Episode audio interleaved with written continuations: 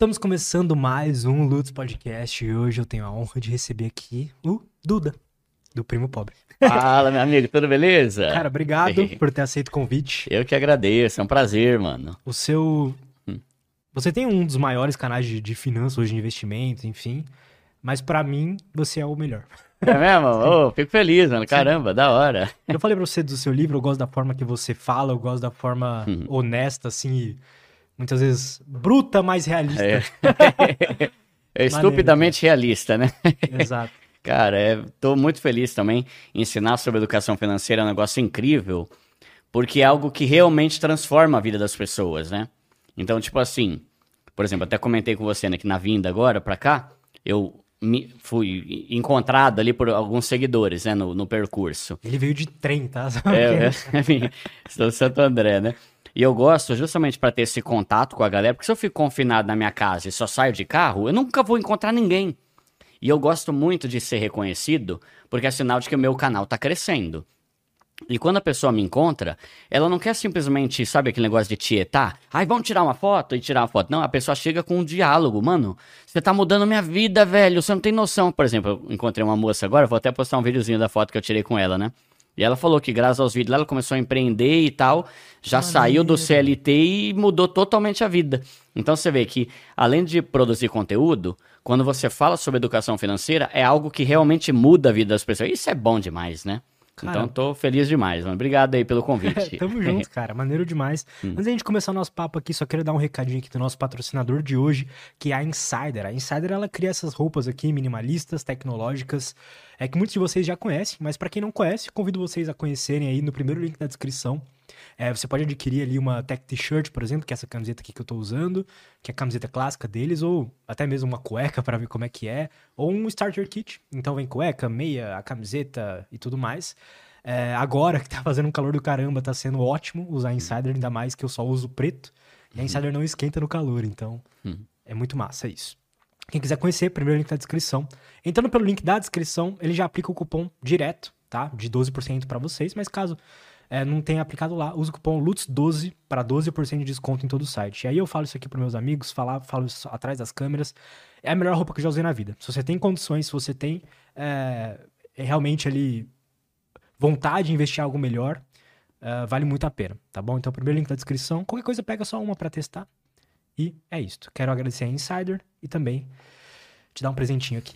Opa! Ô, maravilha, valeu. Tem um kitzinho aí da obrigado. Insider, camiseta, boné e tudo mais. É mesmo? Que Sim. top, mano. Da hora, valeu. O pessoal fala muito bem mesmo, né? Depois me fala o que, que você acha. Eu, E é o que- e é o que eu falo aqui é sincero mesmo. É, não, e é, que e é o que você falou, né? Que esse calor, mano, tá osso. Tá, osso. né? Nossa, tá demais. E, e o pessoal fala muito bem, né? Tem outros, outros famosos aí que falam da Insider, né? E é uma coisa muito, de muita qualidade, né? Então, valeu pelo presente aí. Tamo Obrigadão. junto. Valeu. E é isso, pessoal. Cara, eu queria começar a fazer uma pergunta pra você, que é algo que eu penso muito, assim, durante a vida. Hum. que é o seguinte. Isso pode até gerar uma, uma- um diálogo mais profundo sobre o que é ser rico, né? Mas a pergunta que eu quero te fazer é o seguinte: Todo mundo pode ser rico? Uhum. Tá. Cara, a gente fala, né, que o Brasil é o país da oportunidade. né? Então, tipo, por mais que tenha dificuldade, que tenha crise, que tenha desemprego, existem cidades totalmente diferentes de outras, e isso é uma coisa que eu tenho que tomar cuidado. Que às vezes eu falo, pô, meu, faz uma renda extra aí, só que o cara mora numa cidade que tem 100 habitantes, né? Vai fazer o que ali, né? Então, cada contexto é de uma forma. Mas no Brasil, existe muitas formas de você empreender, e esse é o primeiro passo para você enriquecer.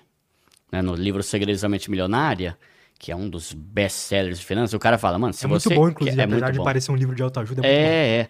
É, é, ele fala, né? Se você quer enriquecer, você tem que se tornar seu próprio chefe. Abrir o seu negócio. E no Brasil é muito fácil abrir um negócio.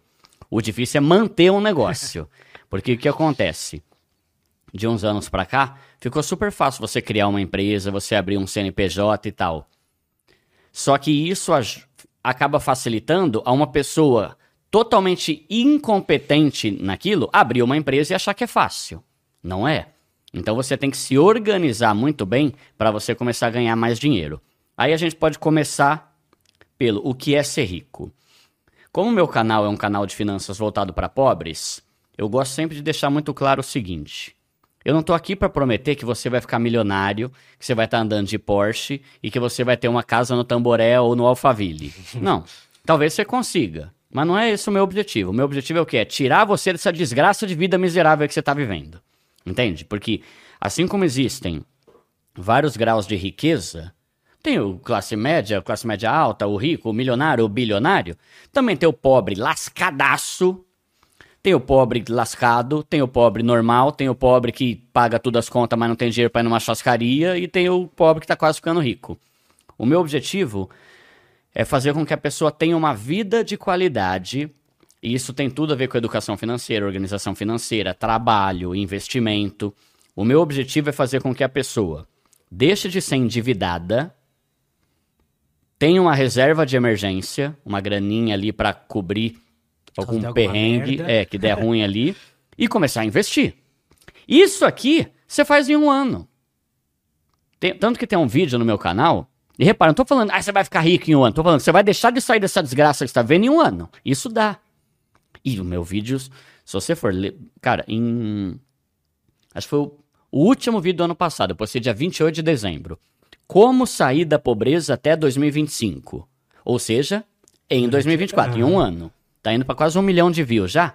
Já tem comentário de gente falando que já conseguiu fazer o que eu falei no vídeo em um mês e pouco. Só que o que, que eu falo no vídeo? Vamos lá. O que é deixar de ser pobre? Quitar essas benditas essas dívidas miseráveis aí que tá te angustiando. Porque pobre, todo endividado, é o pobre que vive na angústia, vive desesperado. Começar a ter uma grana investida. Não estou falando de 100 mil, 1 milhão. ter dinheiro investido, coisa que 99% dos brasileiros não tem. E parar de trabalhar que nem um camelo só para pagar boleto. Isso para mim é ser pobre. E tem gente nesse cenário que ganha 10 mil, tem gente nesse cenário que ganha 20, que ganha 30, que ganha 5, entende? Eu não gosto de. Então esse cara, ele também é pobre, né? É pobre. Tipo assim, é o cara que ele tá lascado, a vida dele, o financeiro não tá bem. E tem médico que é assim. Tanto que no meu livro eu dou depoimento de um médico, o cara era cirurgião plástico, e eu recebo de, direto, cara, direct. 30 mil, né? Sim, é, é, é, uma realidade isso. Tem gente, cara, esses dias eu fui no The Noite do Gentili lá, ele mostrou alguns exemplos de pessoas que, cara, são inteligentes, famosas e tá endividada. Como, velho? Tipo assim, como que uma pessoa que ganha 3 pau tá bem e uma pessoa que ganha 10 não tá? É uma desorganização financeira total de achar que pode, não Mas... pode, né? Gasta mais que ganha. Pode falar. O que, que gera essa desorganização, sabe? Qual que é o, o, o, De onde vem isso?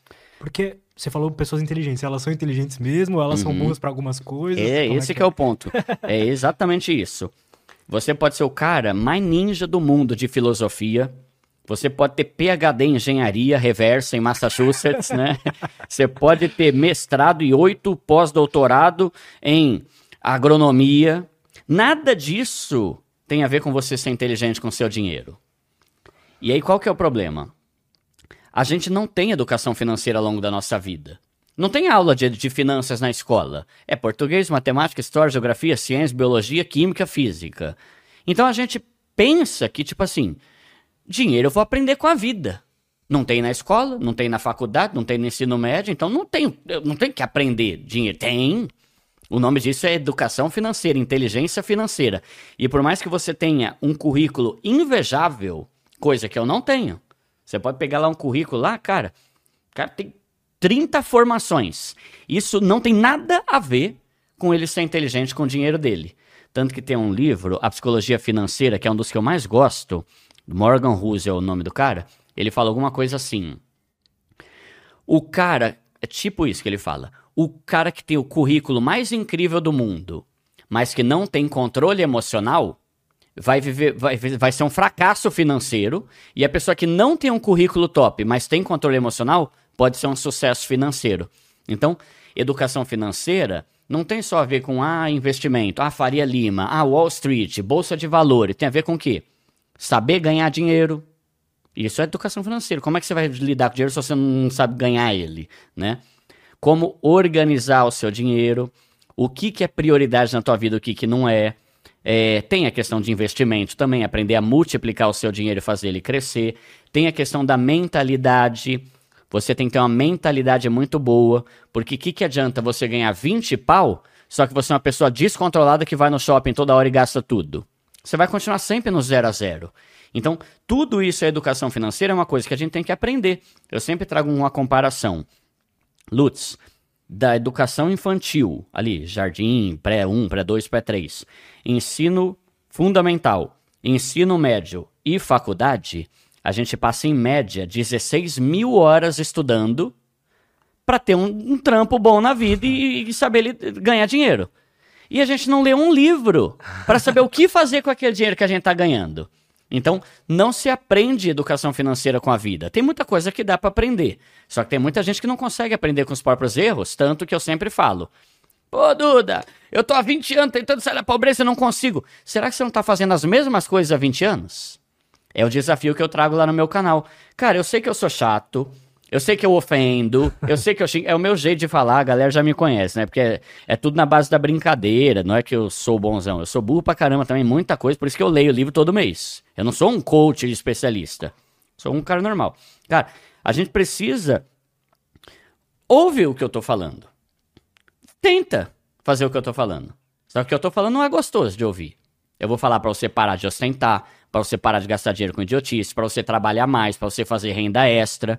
Se o cara já tá 20 anos tentando fazer do jeito dele e não tá dando certo, tenta fazer o que eu falei nesse vídeo. Quem sabe em 2025 a tua vida tá totalmente diferente, entende? E aí começa por aí, ó. O que que eu falo naquele vídeo, Lutz? Se você for pegar a média dos endividados hoje, os Quantos tão... endividados a gente tem no Brasil hoje? Mano, 80% das famílias brasileiras são endividadas. Mas num caso mais extremo ou tipo endividadas? Tem algo de no... modo geral. De modo é, geral. Se, se, tem gente que deve menos, tem gente que deve mais, mas a média dos endividados fica ali entre 3 e 4 pau. Tá. Então imagina, 3, 3 pau e meio, vai, vamos botar aqui. Não é um Deus nos acuda. Claro que tem gente que tá devendo 30, né? Mas essa é a média. Só que aí vamos, vamos lá. Passos para você sair da pobreza: quitar a dívida, montar reserva de emergência e começar a investir. Só isso quitar a dívida. Você está devendo ali três pau e meio. Hoje em dia existem várias formas de você pagar suas dívidas com um desconto absurdo. Feirão do Serasa, da Serasa, né? O pessoal não gosta que fala do Serasa, é da Serasa. Tem uma empresa, por exemplo, que patrocina o meu programa, chama Cor do Certo. É uma empresa de graça, você vai lá, bota o CPF, vai aparecer todas as dívidas que você tem e eles te dão uma proposta para você pagar aquilo com até 99% de desconto. E funciona. Então, Digamos que você pega essa dívida de 3 pau e meio, você consegue quitar ela com 50% de desconto. Já cai ali para 1.750 mais ou menos. Vai, dois pau, vai, vamos arredondar até para mais. Dois pau. Tá. É obrigatório, se o pobre que ganha pouco e quer mudar de vida, ele ter uma renda extra. Não é isso que eu tô falando, entende? Não é gostoso o que eu tô falando. Eu entendo, entendo, entendo. Tipo, ah, mas vou ter que fazer renda. Vai. Você quer o que? Um milagre? Vai pra igreja orar, então. Né? Porque se você quer mudar de vida, você vai ter que fazer esforços. Só que aí, vamos lá. Mas o cara pode dar aquele argumento, tipo assim, não, mas eu trabalho o dia inteiro, eu chego cansado, eu quero ficar assistindo Netflix. Exato, é. Vou, vou dar o meu exemplo. Boa. A galera do meu canal já deve estar de saco cheio. Mas vamos lá. Eu até falo no meu livro sobre o ano do cão, que foi 2021. Eu botei na minha cabeça, eu botei na minha cabeça, eu quero mudar de vida. Antes de eu ser famoso, de ter o canal e tal, eu quero mudar de vida. Tinha meu empreguinho, CLT, trabalhei por 19 anos como CLT. Trabalhei, tinha ali meu horário comercial. Já estava casado, recém-casado ali, tinha casado, tinha meu apartamento, queria quitar o apartamento, tinha o carro, tinha custo, tinha um monte de coisa. Não estava mais morando com a minha mãe e tal. Então, uma coisa que eu falo assim, que é o que eu falei inclusive nesse vídeo aí que tá indo para um milhão de views. Se lasca por um ano para você mudar o resto da sua vida. Eu prefiro você se lascar, mano, que nem uma jumenta por um ano, mas de 2025 para frente você tá totalmente diferente, do que continuar pobre esse ano, 2025, 26, 27, 30, 40, 50 e morrer pobre. Então, eu tomei para mim, 2021 vai ser o ano da desgrama, velho. Nossa, eu vou pastar que um condenado aqui, mas eu vou mudar de vida. Então, eu tinha meu trabalho, Eu tinha banda de músicos para casamento, renda extra, é uma graninha que eu ganhava para tocar em casamento. Eu fazia site, aprendi no YouTube. Como fazer um site no Wix. Aprendi, ia lá, 400 pau para fazer um site. É, é que vem aquilo que você falou de mentalidade, uma mentalidade autodidata, assim, deve ajudar é, muito. É muito, muito. E, e tudo tem a ver com o trabalho, que é um, um fundamento da educação financeira. Se você não tem dinheiro entrando, não adianta você querer saber sobre investir. Você não vai ter dinheiro para investir, né? Então, eu fazia site, eu dava aula particular, então eu sabia tocar né, bateria, eu dava aula de bateria, eu é, fazia videoclipe, editava, eu tinha meu canal de música, eu tinha o canal Primo. Tudo isso era renda extra. Você entende que eu poderia falar? Ah, não. Não, eu já trabalho horário comercial lá na escola. Deus que me livre, eu quero chegar em casa e ter meu Netflix. Tá bom, só que você vai ter um Netflix e vai continuar pobre o resto da vida. Porque eu me lasquei por um ano e eu botei um prazo. A minha ideia não é assim, se lasca pelo resto da vida, que você é pobre mesmo. Não, a minha ideia é se lasca por um ano para você sair da pobreza. Se eu não tivesse dito, ok, eu vou assumir essa bagaça e vou fazer, eu não estaria aqui hoje. Quando meu vídeo lá viralizou em 2021, eu poderia ter falado, não, o quê? Outro? Já tenho banda, já tenho canal de música, já tenho meu trampo, já faço o site. Outro canal, Deus que me livre. Eu falei, mano, manda, manda que eu vou fazer acontecer isso aí também. Foi o que mudou minha vida. Entende? Então, é fazer a renda extra. Agora você pega um exemplo aqui. Tem um vídeo lá no meu canal, 52 ideias de renda extra. Tá indo para 3 milhões de views já. Uhum. Eu dou 52 ideias de renda extra para quem quer fazer de casa, para quem quer fazer pelo celular, para quem quer fazer renda extra dentro do horário de trabalho, para quem quer fazer à noite, para quem quer fazer só de sábado. Então você pega um exemplo. Teve um cara lá que eu dei a ideia, né, cara? Se você é bom para fazer churrasco, começa a fazer churrasco de sábado. Olha que maravilha, o cara faz churrasco, ganha 200 conto e ainda come churrasco de graça, né? Aí o cara lá começou 200 vezes 4 sábado, 800 pau por mês. Aí pensa comigo, de renda extra, 800 reais. Se o cara trabalhar e fizer isso por um ano, vai dar praticamente aí 10 mil reais. É mais que o suficiente para ele quitar as dívidas dele, que a média é 3 pau, mais que o suficiente para ele montar uma reserva de emergência de 3 pau, e ainda sobra mais 3 de 3, 6, mas sobra mais 4 mil para ele investir. Você percebe que porque ele se lascou esse ano, não, Duda, eu vou fazer esse trampo todo sábado, ou eu vou fazer Uber 99 após o horário de trabalho por um ano. No final do ano, você vai ter quitado suas dívidas, montado reserva de emergência, vai começar a ser um investidor e aí daí para frente você vai ficar rico. Entende? Aí, é outra coisa. Você já não tá mais um cara lascado querendo sair da desgraça. Você já saiu da desgraça. Você já tá começando agora a virar um investidor que tá só vendo teu patrimônio se multiplicar. Então, por isso que eu falo, é possível em um ano você sair da pobreza. Só que não é de graça. Vai, vai exigir sacrifício, vai exigir renda extra, vai exigir parar de ir no shopping, vai falar não pro sushi, vai falar não pra viagem, pro rolê com os amigos toda hora. Mas no final do ano, você tá de boa. É, eu sinto que eu não gosto muito dessa frase, mas faz muito sentido para isso. Alguma uma chave precisa virar pro cara parar de tipo, ah, não, eu vou, pô, um ano sem sair muito, um ano sem beber, um hum. ano sem, sabe? Total. Tanto alguma que... coisa precisa mudar, ele precisa entender, alguma prioridade precisa mudar para ele começar isso, né? Você sabe que até no livro Homem Mais, o Homem Mais Rico da Babilônia, né? Eu até usei um texto dele no meu livro. Qual que é o primeiro passo para você sair da pobreza? É estudar? Não. É quitar suas dívidas? Não. É investir? Não. É montar reserva? Não. É o quê? O que, que é, Duda, o primeiro passo? Você tem que estar tá de saco cheio dessa vida desgraçada. Mano, eu não aguento mais, velho. Caramba, velho, não tenho dinheiro pra comprar uma tubaína, mano. Que vida miserável. Trabalho o dia inteiro, entende, mano? É é esse bagulho queimando aqui. Eu tô de saco cheio. Sabe, tô até gritando aqui, né? Só o vizinho aqui. Não, pode tá, tendo, tá tendo briga lá no Lux, né? Mano, eu tô de saco cheio, velho! Porque a gente se acostuma com a pobreza. É isso que eu tenho. É minha vida, é isso. Não tenho o que fazer. Eu nasci pobre, vou morrer pobre. Se você não fica de saco cheio, essa é, é a, a, virada aqui que, que vai ajudar na virada de chave. Se você começar a estudar, mas você não tá de saco cheio, você não vai ter empenho naquilo. Você não vai começar a investir. Então, o primeiro passo, fique de saco cheio, eu não aguento mais, eu quero mudar de vida. Eu quero mudar de vida. Eu cansei de ser dublê de rico. Eu cansei de ficar, sabe? Tipo, eu tô na balada, mas na- no fundo eu tô no mau cagaço aqui de não ter dinheiro pra pagar a conta. Que, que lazer é esse? Que curtição que é essa? Né? Então, esse é o primeiro passo. Fique de saco cheio de ser pobre. Aí, essa indignação vai te dar um fogo aqui dentro de falar, mano, eu vou fazer o que precisar, dentro do que é certo, né? Não vou roubar um banco, né? Dentro do que é certo. E aí você vai começar a estudar, você vai começar a dizer não. No meu canal eu uso muito frase de efeito, até no meu livro eu uso muitas frases também, né? Que é, acho que de didático, né? Tem uma frase que eu falo assim: Se você não sabe dizer não para os pequenos desejos, você nunca vai alcançar as grandes conquistas. É o típico cara que, ah, eu vou tomar porque eu mereço. Ah, vou no Starbucks hoje porque eu mereço. Ah, vou pegar o cinema no Shopping JK porque eu mereço. Você merece tudo, né? Pra mim, você não merece ser pobre. Se você fica falando sim pra tudo, você não vai sair da pobreza. E a minha meta no canal não é fazer a pessoa ser um pobre que tem coisa de rico. É ser um rico.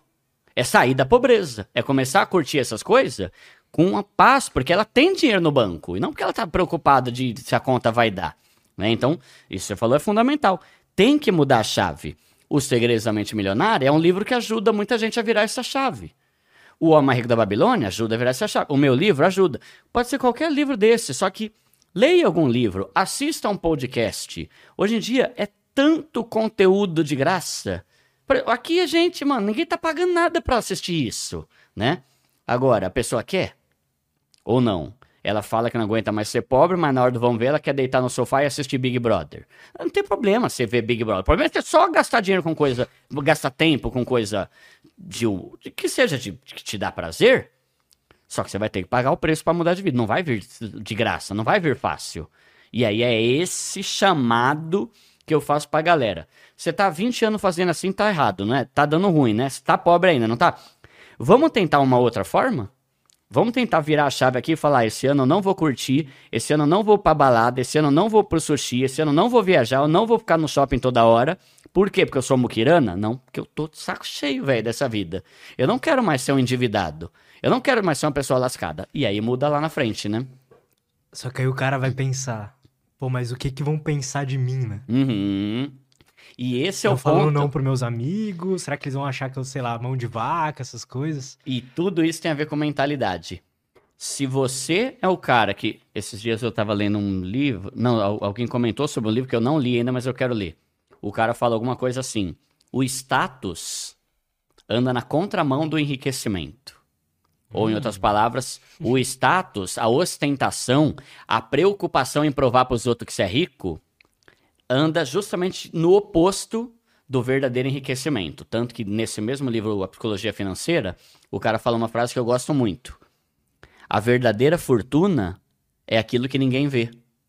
Entende? Só que o pobre gasta dinheiro com o quê? Com o que os outros veem. O tênis, o celular, o relógio, o óculos da Oakley, a tatuagem, 80 tatuagens. Cara, tem pobre que, mano, o tanto de tatuagem que já gastou dinheiro já tava rico faz tempo se não tivesse feito nada no olho. cara. Verdade. Eu vi que tem até tatuagem dentro do olho agora, uns bagulho absurdo, mano. Mas enfim, né? Como que você tá gastando seu dinheiro? É pra impressionar os outros? Tem até. Tem uma é com frase. futilidades, né? É com futilidade. Por quê? Porque às vezes, e aí tem vários cenários, né? Tem o cara que simplesmente quer se exibir, tem o cara que quer ser aceito. Ah, ele tem um iPhone, então entra aqui, vem ser meu amigo, né? Entra na roda aqui dos amigos que tem tênis de boy, né? E tem também a pessoa que ela foi pobre a vida toda, foi humilhada, sofreu bullying, era o cara que tinha o tênis que chute na escola e todo mundo tinha Lecheval, né? Tinha Nike. Aí o cara pensa o quê? Agora o mundo vai ver quem é que eu sou. Aí ele começa a comprar coisa cara, mas tipo assim, grande lixo. E daí? Você tá provando o quê? Entende? Tem até uma frase que eu falo, né? Que quanto mais você gasta o seu dinheiro para impressionar os outros, mais sem personalidade você se torna. Você não tem personalidade. Você vive para agradar os outros, você não, você não sabe quem você é. Você não tem a sua própria identidade. Quem é, quem é você, Duda? Mano, eu sou o cara, eu moro lá em Osasco, minha vida tá mudando, eu não devo nada pra ninguém, eu ando de trem se eu quiser, eu como no, no pastel se eu quiser, eu vou no restaurante caro se eu quiser, eu venho gravar aqui no Lutz de chinelo se eu quiser. Entende? Tipo, eu não tô nem aí, eu não tenho. Ai, mano, mas eu tenho que ir bem vestido. Não, não, ninguém paga minhas contas. Se eu tivesse trabalhando num emprego que exige isso, ok. Tipo um corretor de imóveis. Claro, se Cara, jogar é. as regras do jogo. É, exato, exato. Mas, cara, eu não me importo. Eu não me importo com o que vão pensar. Você acha que eu não me zoo? Pô, você tem um canal de 2 milhões, você usa um Mi Band em vez de ter um Apple Watch. Mas, mas quem falou que eu tô preocupado com a tua opinião, entende? E isso é libertador. Isso faz eu saber quem eu sou. Cara, mas você entendeu algo aí que eu, pelo menos, não entendi quando eu tinha começado a ganhar dinheiro e eu quase quebrei por conta disso. É. Que essas coisas, elas não. Elas não. Tem gente que começa a ganhar dinheiro, ou, ou, ou mesmo é pobre, mas tem uma grana ali e começa a gastar em coisas idiotas pra preencher um vazio, sabe? Pra se sentir bem. Uhum. E pelo que eu conheço do teu canal, conheço da tua história, você não teve esse momento, assim, pelo menos quando você começou a ganhar dinheiro, que foi, não, vou gastar pra me sentir bem, sabe? Aham. E isso. Só que isso é momentâneo, né? Isso não dura muito tempo. Você sabe que eh, tem um livro que eu li esses dias chamado Emoções Financeiras, do Tiago Godoy. Ele fala muito sobre o autoconhecimento. Quanto mais você se conhece, quanto mais você sabe quem você é, o que você quer e onde você quer chegar, mais você vai gastar o seu dinheiro de forma inteligente. Quem não sabe quem é, o que quer e onde quer chegar, porque pensa assim, ó. Se eu não sei quem eu sou e onde eu quero chegar, e o que, que eu quero, o que, que é importante pra mim, a mídia vai definir isso. Aí eu vou entrar no celular do cara, ostentação. Ah, eu vou ostentar. Eu, eu não, isso não me atrai. Porque eu sei o que eu quero, quem eu sou e onde eu quero chegar. Então, eu não vou ser seduzido pela mídia, pela cultura da ostentação, por esse monte de perfil que fala de coisas caras e o caramba. Isso não me afeta. Não me afeta assim. Depois eu posso até falar uma coisa aqui que eu quase fui afetado, né? Mas isso não me afeta. Então, tem muito isso e tem muito, porque assim, eu não posso também simplificar demais a coisa. Tem questão de temperamentos, tem gente que tem um temperamento mais melancólico e às vezes a pessoa é mais depressiva, por exemplo, e ela, querendo ou não, quando a gente faz uma compra, aquilo nos dá um prazer. Se não me engano, acho que é dopamina, sei lá, que libera aqui dentro, que te, te deixa empolgado. Aí, por que, que o brasileiro gosta de gastar dinheiro com balada? Trabalhou a semana inteira, estressante, chefe chato. Mano, a balada é a hora que. Ah, até que enfim. E eu entendo. Né? Tipo, tem trampo que é chato pra caramba. Ou a pessoa tá com depressão, tá triste, só fica mal. Qual que é a alegria dela? Ir no shopping e comprar roupa. Só que é temporário, é momentâneo. Da meia hora, ela já volta pra casa triste, olha a roupa e que que eu comprei isso? Nem queria tanto. Entende? Então, o autocontrole é muitíssimo importante na nossa educação financeira. Que é o que o cara fala lá. O cara com maior currículo, mas não tem controle emocional, ele vai ser um desastre financeiro, mais do que o cara que não tem um currículo top, mas sabe se controlar. Não, não é hora para isso ainda. E tudo tem a ver com a hora certa de a gente alcançar. Só que a gente tem que trabalhar com meta. Qual que é a minha meta? É ter um tênis Air Max ou é sair da pobreza? É sair da pobreza? Então primeiro vamos focar nisso. Depois você pode comprar o Air Max. Eu não tô falando que você não pode ter. Você pode ter o que você quiser, mano. Quem sou eu pra falar o que que é sonho certo e o que que é sonho errado, entende? Tipo assim, ai Duda, meu sonho é comprar um Porsche. E espero que você consiga. Só que na hora certa, né? Então, fo- colocar foco. Teve um vídeo que eu fiz que eu dei até o exemplo daquele negócio que a mula usa no olho, o cavalo também às vezes usa, que é um bagulho aqui, né? Ela tava pesquisando. Por que que ela usa isso? Que a mula, ela tem uma tendência de estar andando pra frente, de repente ela vai quicando pro lado aqui e muda a direção. Vai pra lá. Então eles botam aquele negócio para que ela só olhe pra frente. É o que eu falei no vídeo. A gente tem que ser igual essa mula. Qual que é o meu foco? É sair da pobreza. É sair da pobreza? É. Ah, sushi. Sair da pobreza. Tênis da Nike. Sai fora. Sair da pobreza. Entende? Tipo, tá totalmente focado. Porque senão você cria um propósito de mudar de vida até 2025, mas quando chega o carnaval, você já tá na baladinha, já tá no oba-oba, já tá gastando pra ficar naqueles camarote caro, já comprou tênis, um monte de coisa, já foi. O esforço que você fez em janeiro e fevereiro, você gasta numa festa só, né? Então, ter esse foco, lembrando que é por um tempo. A ideia não é você viver, porque tem muita gente que confunde isso. Eu chego e falo, cara, para de gastar com essas coisas, mano, vamos sair. Aí a pessoa fala, pô, o pobre já é pobre ainda tem que ficar, sabe, não pode comprar as coisas. Mas é justamente pra sair da pobreza que eu tô falando. Não é tipo assim, pobre não pode se divertir. É, pobre Pare de se divertir por um ano para você acertar a tua vida e aí você pode se divertir com alegria depois. Porque eu, eu costumo falar isso, né? A pessoa chega e fala: Não, mas o pobre tá indo na balada, ele tá feliz, ele tem isso. Tá feliz mesmo? Ou tá lá no cagaço, sabendo que não tem dinheiro para pagar nada? Tá anestesiado, na verdade. É, A o gente cara bebe, lá. pra anestesiar. É. é, bota no Big Brother pra esquecer das- dos problemas. É, não tá e- feliz, né? Porque o- é só abrir o extrato bancário que ele vai ver que a vida dele tá lascada. A ideia é, vamos acertar a vida financeira para depois você curtir realmente com paz? Por exemplo, hoje, graças a Deus a minha vida mudou, o YouTube dá dinheiro e tal. Hoje, se a minha esposa falar, amor, vamos comer num churrascaria, eu, vamos, sem medo. Antes eu falava, peraí, amor, 88 vezes 2 mais 10% mais duas latinhas de Guaraná. Deixa eu ver meu saldo. Não vai dar, não vai. Hoje, hoje eu vou com paz. Antes eu não ia com paz, eu ia com agonia. Eu não sei se vai poder. Vamos viajar, amor? Hoje minha mãe vai falar: Vamos viajar, amor? Vamos descer lá pra pegar um Airbnb lá em Maresia, Ubatuba? Vamos, vamos, tá? Por quê? Porque eu tenho dinheiro na conta. É diferente do cara que tem que. Deixa eu ver que dia que vai cair o meu salário. Entende? Muda totalmente. E você curtir a vida tendo dinheiro no banco vai fazer você realmente curtir. É, a Senão é div- só. Exato. Hum. A diversão não tem o mesmo valor quando você não tá em paz, né? É, é. Sim, e- e a ideia é essa, sabe? Tipo, mudar de vida vai exigir sacrifício, mas eu prefiro me esforçar muito, abrir mão de muita coisa por um ano e ter de 2025 em diante é totalmente diferente. E volto a dizer, galera, não é só segurar as pontas e gastar menos, é fazer renda extra. A não ser que o cara tem um salário de 5 pau pra cima. Aham. Aí já é questão de você gastar menos. Entende? Que tipo assim, uma coisa é o cara. Às vezes a pessoa me escreve, Duda, eu ganho 1.400 reais e não tô conseguindo mudar de vida. Mas nem eu conseguiria. 1.400 reais, velho. Você vai fazer compra no mercado, paga a parcela da casa, já foi 1.400 pai- reais, né? Então, o que que eu falo?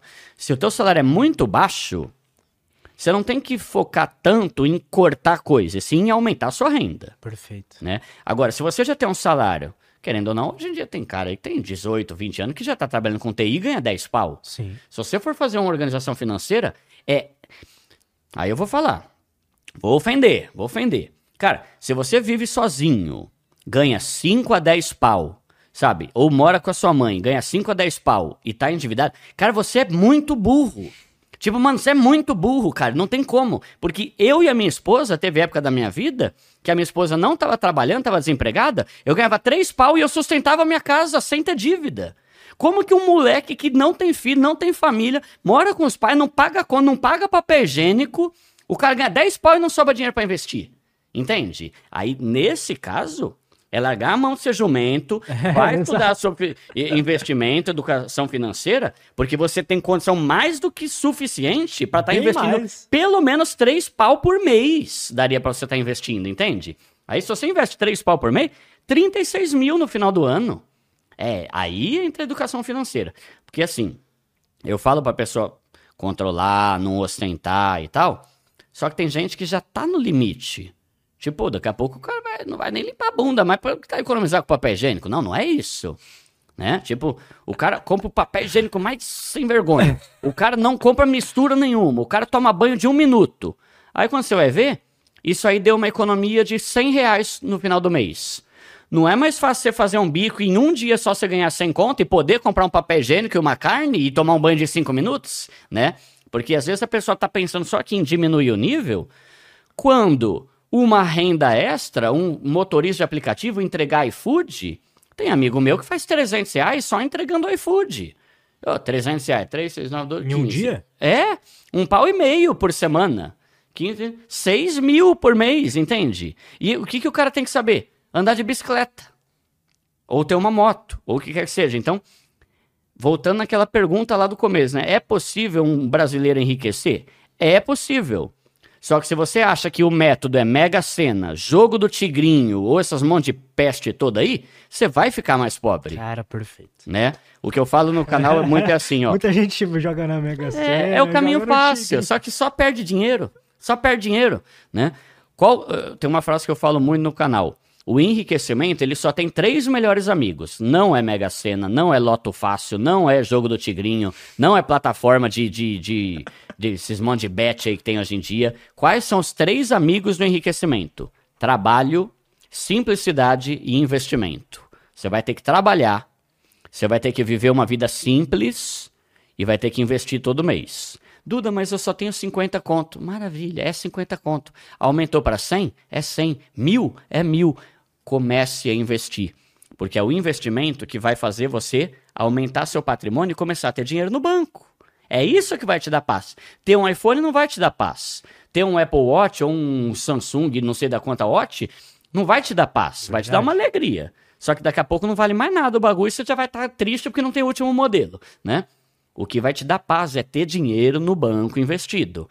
Aí você sabe que se der ruim, tudo bem, amor, tudo bem, crianças. A gente tem dinheiro investido aqui, tá tudo bem aqui em casa, a gente tá garantido. É mais ou menos esse o, o meu, o meu discurso lá no canal. Cara, maneiro demais. Hum. Eu tenho um amigo que já veio aí algumas vezes, ele é neurocientista e ele estuda muito comportamento humano, né? E ele é, tem uma. Ele é o cara acho que mais rico que eu conheço, assim. É. É.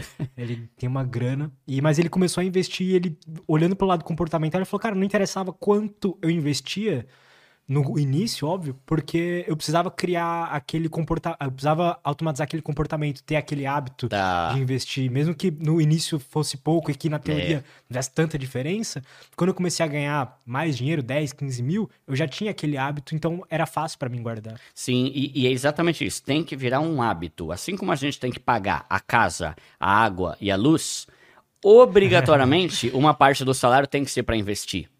Não é tipo assim, Ai, se der eu invisto. Não, não vai dar. Não vai sobrar. Eu vou investir quanto sobrar. Não, não vai sobrar nada. Pega o teu salário, separa uma parte dele. Isso é organização financeira. O que é organização financeira? Lá no meu canal tem uma playlist, tem um, um vídeo que eu libero uma planilha totalmente de graça. É uma planilha que você vai botar tudo que você ganha, salário, vale alimentação, vale refeição, bico de manicure e sei lá, você vai pôr tudo que entra. E do outro lado, as despesas. Só que é muito importante você ter essa planilha, porque tem muita coisa que você não lembra que paga. Por exemplo, é muito comum alguém chegar e falar assim para mim, Duda, caramba, tô triste, meu. que foi, mano? Mano, tô no sexto dia útil, o meu salário já acabou inteiro, não sei para onde foi. Mano, não dá, não, é, não tem como ser assim. Como que você trabalha por 30 dias e em um dia você gasta tudo e não sabe para onde foi? Aí tem um exemplo clássico que eu dou, né? Tem, tem vários exemplos que eu dou, mas esse é um que eu gosto muito. O cara me escreveu, Duda, me ajuda, velho. Eu ganho dois pau, mano, e não, não gasto com nada e não sobra. Eu falei, mas com o que, que você gasta? Daí o cara falou, mano, com nada. Eu só tenho a casa, o, a parcela do carro, água e luz. Eu falei, só isso? Só? Eu falei, caramba, você não tem celular? Não, tem, tem o celular também. Tá, cara, e o teu carro, ele só anda na ladeira? Ele é movido aqui a, a energia da eólica? O que, que é? Não, não. Não, tem a gasolina também. Eu falei, meu filho, faz o seguinte, preenche a planilha. Come, não. É, você não é, exato, é, você é, é planta. É. Vive de fotossíntese. Aí eu falei, preenche essa planilha aqui, que na minha planilha tem um monte de coisa, e você vai ver para onde teu dinheiro tá indo. Aí o cara preencheu a planilha, ele reparou que ele estava gastando 400 reais por mês com massa de cigarro. Entende? Quer fumar, fuma. Mas como é que tá gastando 20% do teu salário com cigarro e não prestou atenção nisso? Aí já teve gente que deu exemplo que não, não tava lembrando que gasta 200 e pouco com ração de cachorro, gente que tá gastando mais de 300 pau com net, Netflix, Amazon, todos, sabe? O cara todos, né? Não tem tempo para assistir nada, mas tem todas as plataformas. Verdade. Né? Então, quando você monta essa planilha, você vai ver para onde seu dinheiro está indo. E é com base nisso que você vai ver se você está errando, se você tem que aumentar a tua renda. E lá na minha planilha tem a parte de itens essenciais, né? E a parte de itens supérfluos. Os itens essenciais é tipo moradia, água, luz e tal. E lá eu já boto investimento. Investimento é obrigatório. Não pensa que ah, se der eu invisto. Se você achar que não precisa investir, você não vai sair da pobreza nunca. É nunca mesmo. Tem até uma frase que eu falo assim: É difícil o pobre ficar rico e sair da pobreza? É difícil, mas é possível. É difícil o pobre sair da pobreza sem investir todo mês? Não, não é nem questão de. É impossível. É impossível. É o investimento que vai fazer o teu patrimônio aumentar. Então é obrigatório você investir todo mês. Então, trate isso como prioridade. Aí a pessoa chega e fala assim: Duda, mas qual que é o ideal para eu investir? Quanto da minha renda? Depende. Cada um tem uma realidade. Tem o cara que é solteirão, trabalha home office e ganha 10 pau.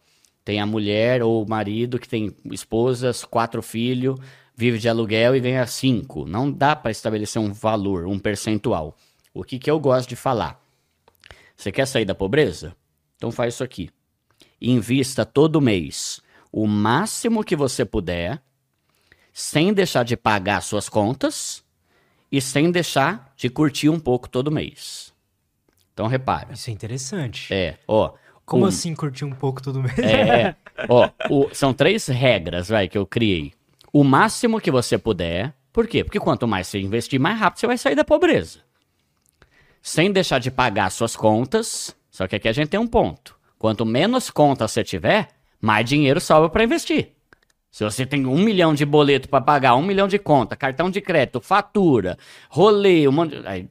Vai vida, lembra, trabalho, simplicidade e investimento. A simplicidade é fundamental. Quanto menos contas você tiver, mais você vai trabalhar para investir e não para pagar boleto. E curtindo a vida com simplicidade, curtindo um pouco. Porque aí também assim, se você puder curtir quase nada, ok. Só que a gente merece. A gente merece curtir. Só que curta com simplicidade. Curta pobre. Entende? Eu fiz um vídeo esses dias. Eu mostrei o tanto de coisa que eu e a minha esposa fizemos em um mês, nós dois juntos, com 200 reais. Aí mostrei, tá lá no meu canal, mostrei os, os vídeos e tudo. Fomos na Sala São Paulo assistir uma orquestra que fez uma, uma apresentação só com temas de filmes, que é um Maneiro. negócio que eu acho incrível. Maneiro. De graça. De graça. E lá é maravilhoso. Incrível, uma das melhores salas do mundo, de graça. Aí o tonto, claro que gosto não se discute, mas o Mula, que é o quê? Ele quer ir no show da Taylor Swift. Caramba, mas você é muito burro, velho. Caramba, velho. Assiste na TV essa desgraça aí, mas vai pagar dois pau pra ver o bagulho? Entende? É isso que eu tô falando. Curta, mas com Ou vai simplicidade. pro baile. Vai pro baile, só bebida cara. Mano, em uma balada, o cara gasta o que eu gastei em um mês inteiro. E, ó, vamos lá. Fui na Sala São Paulo, assisti essa apresentação. Joguei vôlei com os amigos que eu tenho no centro esportivo de bairro mesmo, quadra de graça, não tem custo nenhum. Fui no Outback, pegamos um voucher que tinha costela para dois com mais duas bebidas por R$ 99,99. Outback restaurante. Fomos fazer trilha em Mairiporã. O que mais que a gente fez? Fomos duas vezes no cinema, só que... Quer falar? Falei.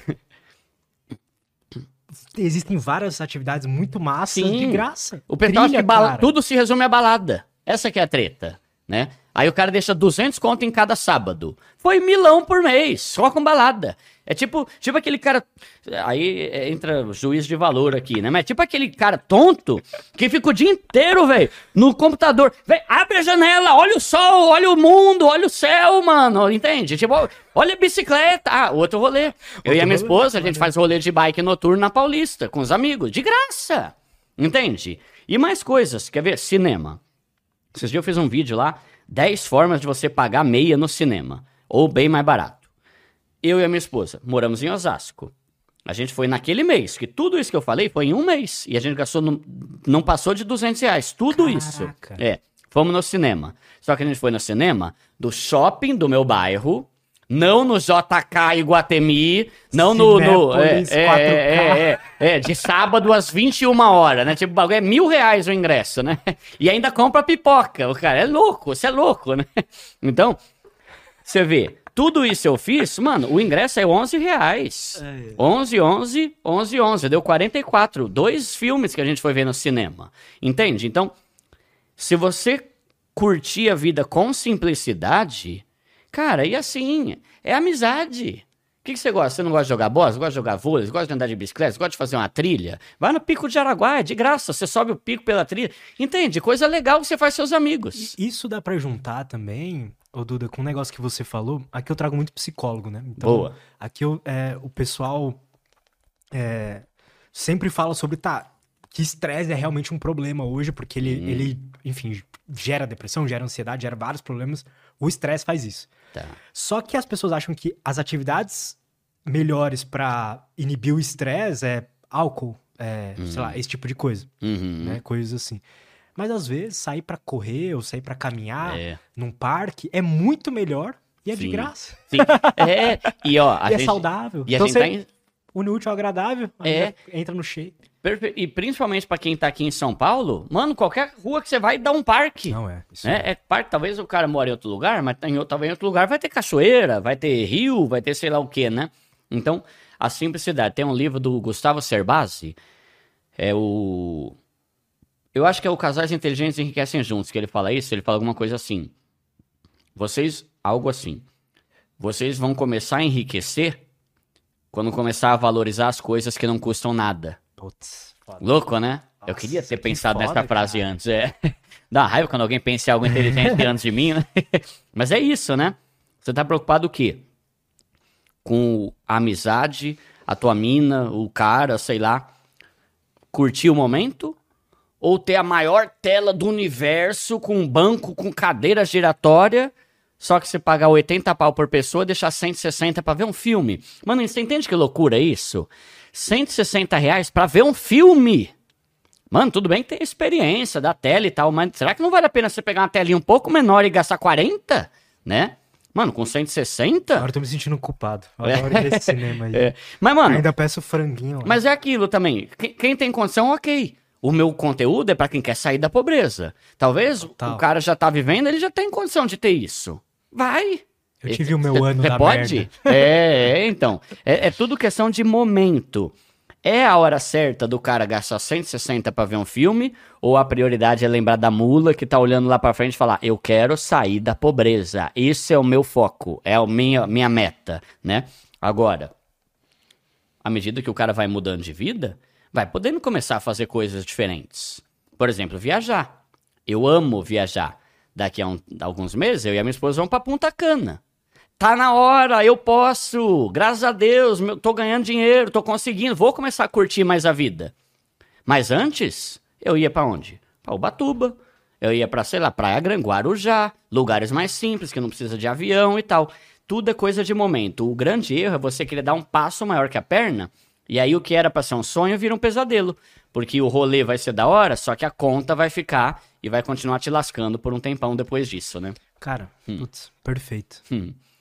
É. Podemos fazer uma pausa rapidinho? Só Bora. pra pegar mais uma água ali? Manda ver, manda gente já ver. volta? Fechou. Ó. Tomar aqui um kombucha. Bom, cara, tem uma coisa no seu livro Hum. que quando eu li esse nome, eu pulei esse capítulo pra te perguntar aqui, É. que é o ciclo da desgraça. Ah, boa. O que Sei. que é isso, cara, exatamente, né? Tem muita gente que conhece isso na prática, né? É um nome que eu inventei, nada a ver assim, né? Mas é que dá, dá para entender a ideia, né? Com isso aí. O que acontece? É...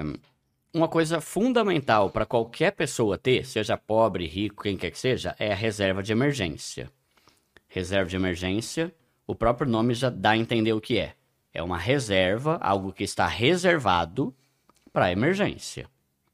Por quê? Uma hora algo vai dar ruim. É, é a vida, né?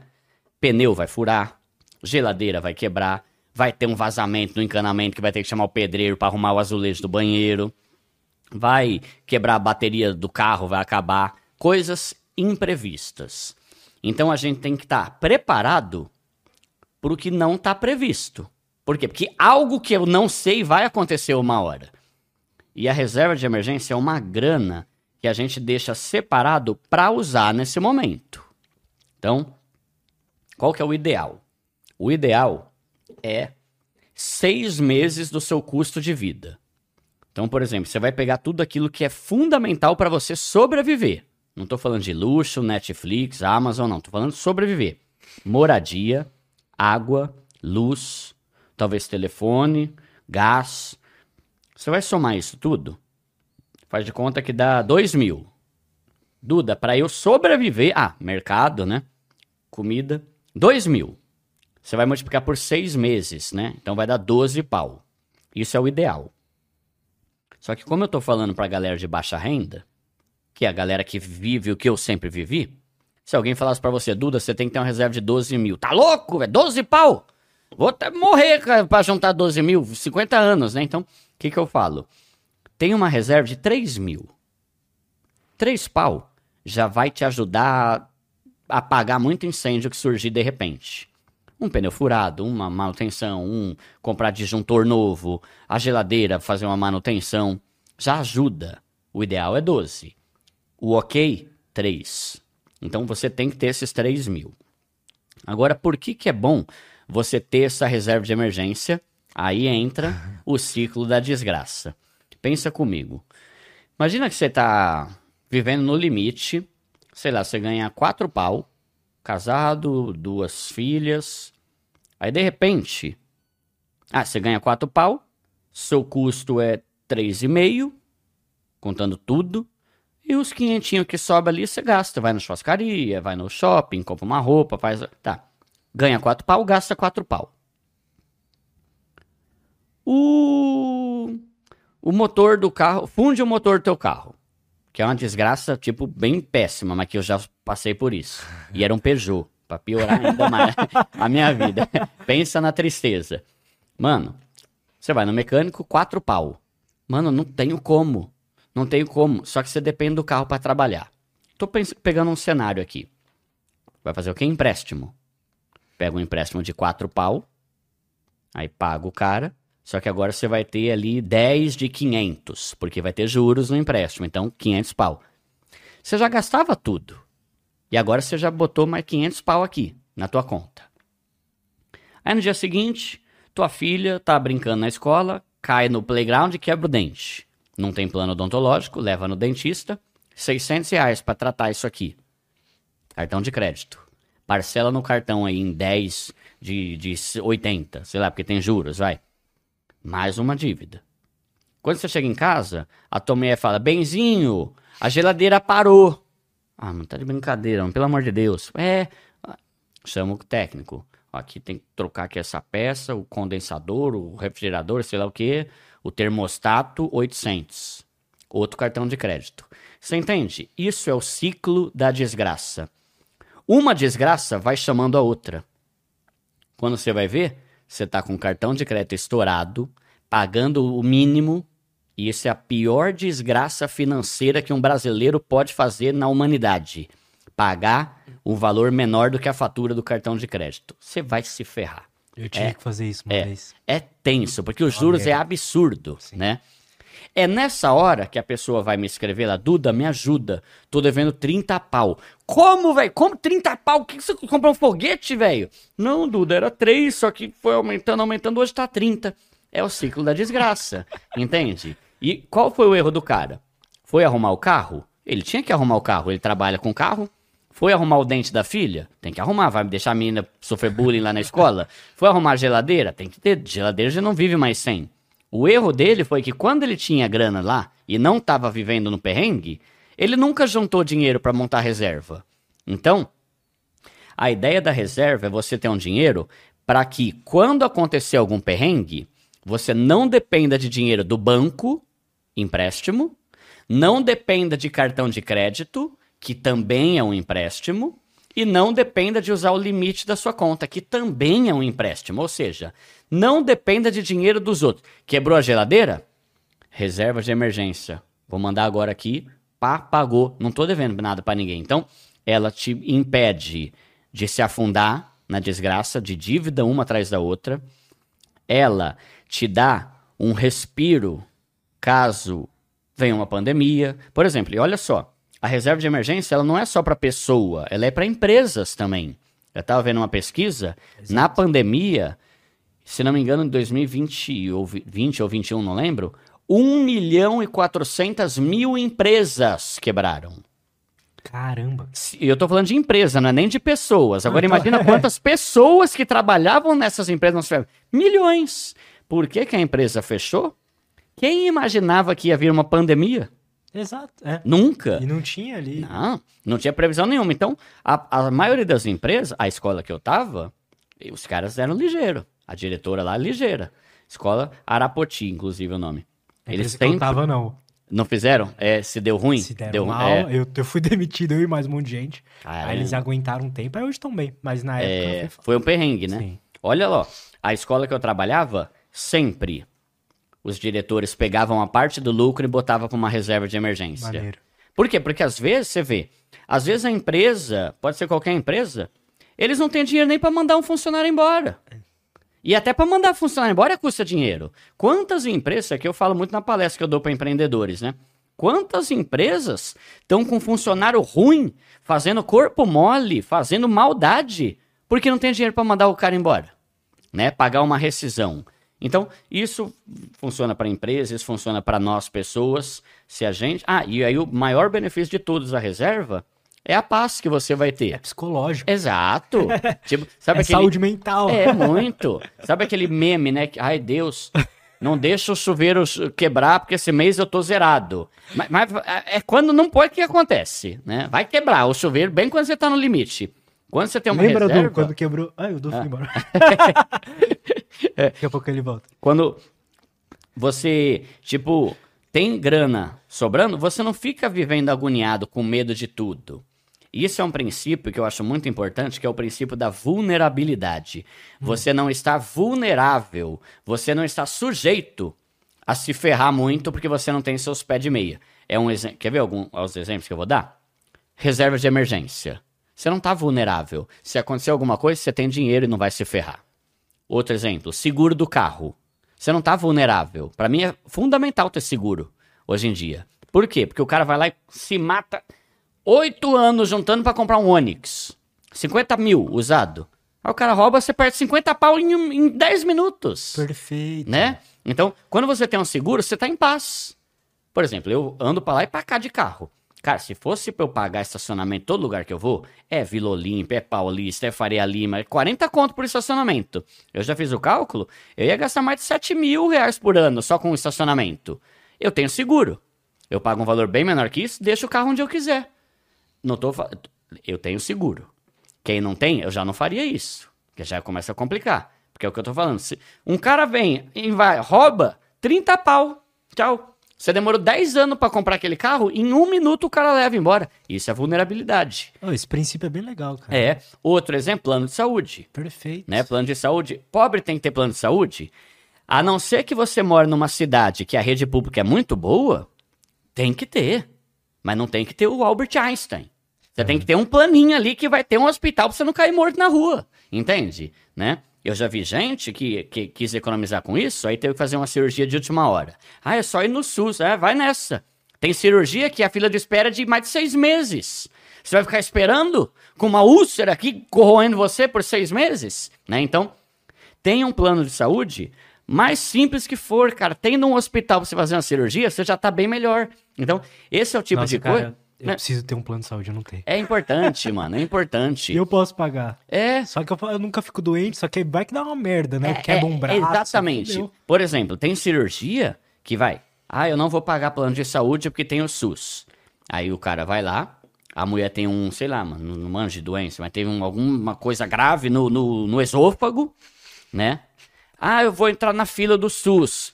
Quatro meses de espera. Você vai fazer o quê? Vai deixar a tua mãe morrer? Você vai pagar. 20 pau. Mano, é absurdo. O dia que eu, eu fiz um vídeo pra pesquisar sobre isso. Hospitais, eu não tô nem falando de Albert Einstein, Sírio Libanês, hospitais mais normais. Mano, qualquer cirurgia é 20, 30 mil.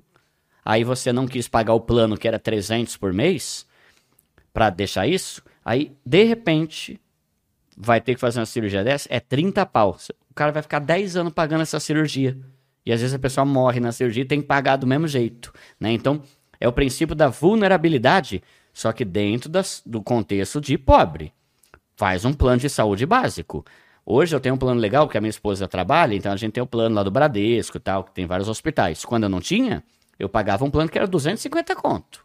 Mas eu falava, mano, eu posso fazer consulta, se der ruim eu tenho pronto-socorro e cirurgia garantida. Tá bom. Ah, Duda, mas não é o quarto privativo com, com ar-condicionado e TV 59 polegadas. Vai, vai me operar? Então tá bom. É a mesma coisa seguro de carro. Ah, tem o plano aqui da empresa top que vai ficar cinco pau, que te dá carro extra por um mês, te permite não sei o que lá. Eu quero um seguro que me dê outro carro se alguém roubar ou se bater e der perda total. É isso. Um mês eu posso me virar sem carro extra, sabe? Aí às vezes você economiza dois mil só por abrir mão de um servicinho que nem é tão importante para mim, no meu caso, né? Então, simplifica. Tem um plano básico, tem uma reserva de pelo menos 3 mil, tem um seguro de carro ok, tranquilo, tem um plano de saúde, sabe? É o princípio da vulnerabilidade, que às vezes é uma economia que a gente está segurando aqui, só que de repente vem o ladrão, vem o acidente, vem a doença, te rouba 30, 40, 50 pau numa, um, num único dia. E aí você vai ter que ralar por muitos e muitos anos para correr atrás desse prejuízo que você vai ter, né? Cara, caramba, é muito legal isso, cara. É... A vida, né, ela é um dos princípios da vida é que ela é meio caótica, né? É uhum. que a uhum. gente não prevê coisas erradas é. que vão acontecer o tempo inteiro. E acontecem, né? Por melhor é. que seja a sua vida, vai dar ruim uma hora. vai dar ruim uma hora, né? E é questão de tá doença, tá é questão de desemprego. É. é. quer ver uma coisa que ninguém praticamente está preparado? Aposentadoria. Vamos, vamos pegar o exemplo da aposentadoria. Pessoa paga o INSS lá e tal. Ah, daqui a 20 anos eu vou me aposentar, vou poder viajar o mundo. Vai, vai sim. Vai viajar bastante. Né? o máximo é de Santo André para Paranapiacaba, que você vai conseguir de transporte público, né? Ó, a gente tem vários problemas com relação à aposentadoria. Esse é um ponto que eu tenho falado muito, que é sobre a importância de a gente investir, não só para ser rico e ter dinheiro, mas para a gente pensar no nosso futuro. Hoje, de cada três aposentados no Brasil, dois ganham um salário mínimo, que é 1.412, agora aumentou um pouquinho, né? Mil, de cada três, dois ganham 1.412. O que, que uma pessoa com 65 anos faz com 1.412 reais? Nem o plano de saúde é, não, não dá para nada. O cara tem que pagar casa, mercado, água, luz, talvez o carro, se o cara tiver carro, tem que pagar um plano de saúde. Cara, só isso aqui é no mínimo três pau. Nossa, mas o cara passou então a vida inteira pagando INSS, uhum. um valor lá que não sei quanto, e no final ele não é faz um... muito sentido esse valor que é, ele recebe. Por isso que é importante você investir e contar com uma aposentadoria que você vai montar seu pé de meia, não a do tá. governo. Porque assim, por que, que tanto aposentado ganha pouco? Porque a vida inteira ele trabalhou ganhando pouco. A maioria das pessoas ganha um salário mínimo, né? Se não me engano, caramba, eu vi esses dias. Tem no teu livro. É, tem, tem um monte de estatística, né? Mas, mano, assim, é, o brasileiro ganha pouco. Sim. É pouco. E aí tem o outro problema que é o seguinte: quem falou que você vai conseguir se aposentar? Já está mais do que provado. Você pode procurar aí no site da Globo, Record, qualquer site vai confirmar isso que eu estou falando. O INSS é uma pirâmide. Funciona assim. Como que funciona a aposentadoria? As pessoas que pagam o INSS, ou seja, as pessoas que têm o desconto do INSS no Olerite, faz de conta que eu trabalho, sou auxiliar de escritório todo mês vai ter um desconto lá no meu lerite do INSS. Para que, que é essa desgrama aqui, né? Que, que, que é esse dinheiro? O INSS pega esse imposto de todo mundo que trabalha e usa essa grana para pagar a aposentadoria de quem já não está mais trabalhando. Então, assim, precisa de bastante gente trabalhando para pagar a aposentadoria de, da, tá de, de muita gente que já não está mais trabalhando. Sempre assim. O aposentado recebe com o imposto pago por quem está trabalhando. Só que a gente tem alguns problemas gravíssimos aqui. Primeiro, é um problema que é uma coisa muito boa ao mesmo tempo. O Brasil está melhorando. É um país bom, comparado com Bolívia, Venezuela, sabe, esses países da América do Sul aqui. E, consequentemente, a expectativa de vida do brasileiro está aumentando. Até o final, até o começo do século passado, a expectativa de vida do brasileiro era de 50, 55 anos. O cara já morria. Pode pesquisar no Google aí, é. Eu fiquei espantado também, mano. Né? Imagina, eu teria só mais quase 10, um pouco mais de 10 anos de vida. É, vivia pouco. A vida foi aumentando, o nível de vida, a, o, o, emprego, o cara não trabalha mais numa carvoaria, né? É. Então, trabalha home office no ar-condicionado. Hoje em dia é 80 e poucos anos. Moral da história: é bom porque as pessoas estão vivendo mais, mas é ruim Porque a gente tem muito mais idoso recebendo aposentadoria. Tem muito mais velho do que tinha antigamente. E aí você pensa, ao mesmo tempo, os nossos avós tinham sete filhos, doze filhos. Caramba, pai, quantos filhos, quantos irmãos você tem? Oito. Tinha filho pra caramba. Hoje em dia as famílias não querem mais ter filho ou tem um filho só. Moral da história: os idosos estão aumentando, gente que recebe aposentadoria, e os trabalhadores estão diminuindo. Entende? Cada vez menos tem gente trabalhando, pagando imposto para pagar essa galera aqui. E além disso, tem outro problema. Cada vez mais as pessoas estão se tornando PJ, autônomo, gente que não paga o INSS, não contribui e tal. Então está diminuindo. Qual que é o problema? E isso é comprovado em qualquer site que você for procurar. A conta não vai bater. Vai chegar lá na frente. Por que, que era uma pirâmide? Imagina uma pirâmide assim, ó. Aqui embaixo a gente tem os mais jovens, os de 10 anos, de 20, de 30, de 50, de 80. Tinha pouco idoso aqui na ponta e muita gente trabalhando aqui na base. Hoje essa pirâmide está assim. Hum. Tem muito idoso para receber e menos gente trabalhando. A tendência é daqui a uns anos ela tá assim. É, porque ninguém mais tem filho direito. Ninguém mais tem filho, ninguém mais tá querendo trabalhar, pagando imposto como CLT e tal. Pouca gente trabalhando e idoso pra caramba pra receber. Então a gente tem dois problemas. Primeiro, provavelmente você não vai conseguir se aposentar. E eu volto a dizer, eu não tô sendo pessimista. Procura na internet, qualquer site confiável vai confirmar isso. O INSS é uma pirâmide. Eu não sou pessimista, eu sou realista. Eu sou realista, exato. É, sinto muito informar, né? Então, tem a dificuldade de você se aposentar. E o outro ponto é: se você se aposentar, a maioria se aposenta com uma merreca. Que curtição é essa que você vai ter? Agora pensa comigo, se você começar a investir hoje, você começa a investir, investir, mesmo que seja uma grana mais básica, daqui a 10, 20 anos, você vai ter, digamos que, 400 mil. E isso é, é bem possível, tá? Por quê? Porque nos, nos investimentos a gente tem um negócio chamado juros compostos. Mesmo que você coloque um pouquinho todo mês, 100, 200, 300, isso ao longo do tempo vai virar uma bola de neve que lá na frente você vai ter 500 mil. 500 mil já é suficiente para pingar na tua conta 5 mil reais. Já é muito mais do que o aposentado ganha hoje, entende? Você tá fazendo seu pé de meia. Perfeito. E além disso, você vai ter 500 mil reais. E INSS não. INSS você paga só que você não tá pagando para botar numa continha que vai ser tua. Não, não, o que você tá pagando é para pagar o aposentado. Lá na frente você vai ganhar uma merreca e não vai ter nada. Agora, investimento, você vai ter uma grana lá na frente que é tua, e essa grana vai te dar uma renda passiva de um bom dinheiro todo mês para você viver com mais tranquilidade. Só que quem tá preocupado com amanhã? O amanhã a Deus pertence. Eu posso morrer amanhã, a vida é uma só. Não, não vai nessa. Você vai se lascar lá na frente, pode ter certeza. Se você não começar a investir agora, vai passar rápido. Aí é uma coisa que eu sempre falo também no canal. Ai, Duda, 10, 20 anos é muito tempo. Cara, fez 22 anos o World Trade Center. 23 agora, tá fazendo 23 anos. Olha como passou rápido, né? Daqui para frente vai passar mais rápido ainda. E agora lá na frente, quando você menos esperar, vai ter passado 20 anos. E você pode ser uma pessoa que se orgulhou de ter começado a investir agora ou você pode ser uma pessoa que vai estar tá muito cagada na vida, que vai ter uma aposentadoria ridícula, não vai ter dinheiro para nada, vai ficar dependendo dos filhos, se você tiver filho, né? E, e, todo mundo que investe, pelo menos as pessoas que eu converso, já vi você falando isso também, é... Quando começa a investir, começa a ter um resultado, fala, puta, eu deveria ter começado antes. Uhum. Todo mundo tem esse é. pensamento. É uma coisa que eu falo também, né?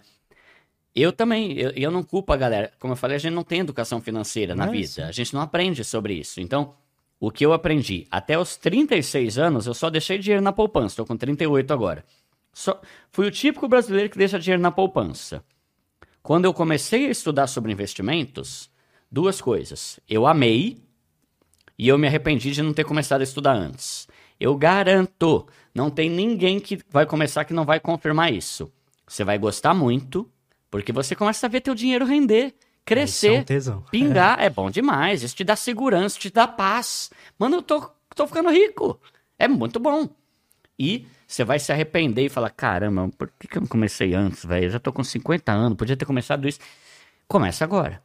É melhor você começar agora do que daqui a 10 anos tá falando que não começou ainda, né? Mas é transformador e é um prazer muito grande. Aí sabe uma coisa que eu gosto de falar também, Lutz? É viciante, cara, eu diria. É, é, é viciante e, e te dá paz. E é uma grana que não é simplesmente para você falar que tem dinheiro. É um dinheiro que vai permitir você viver melhor. Você ter coisas melhores. Por exemplo, agora.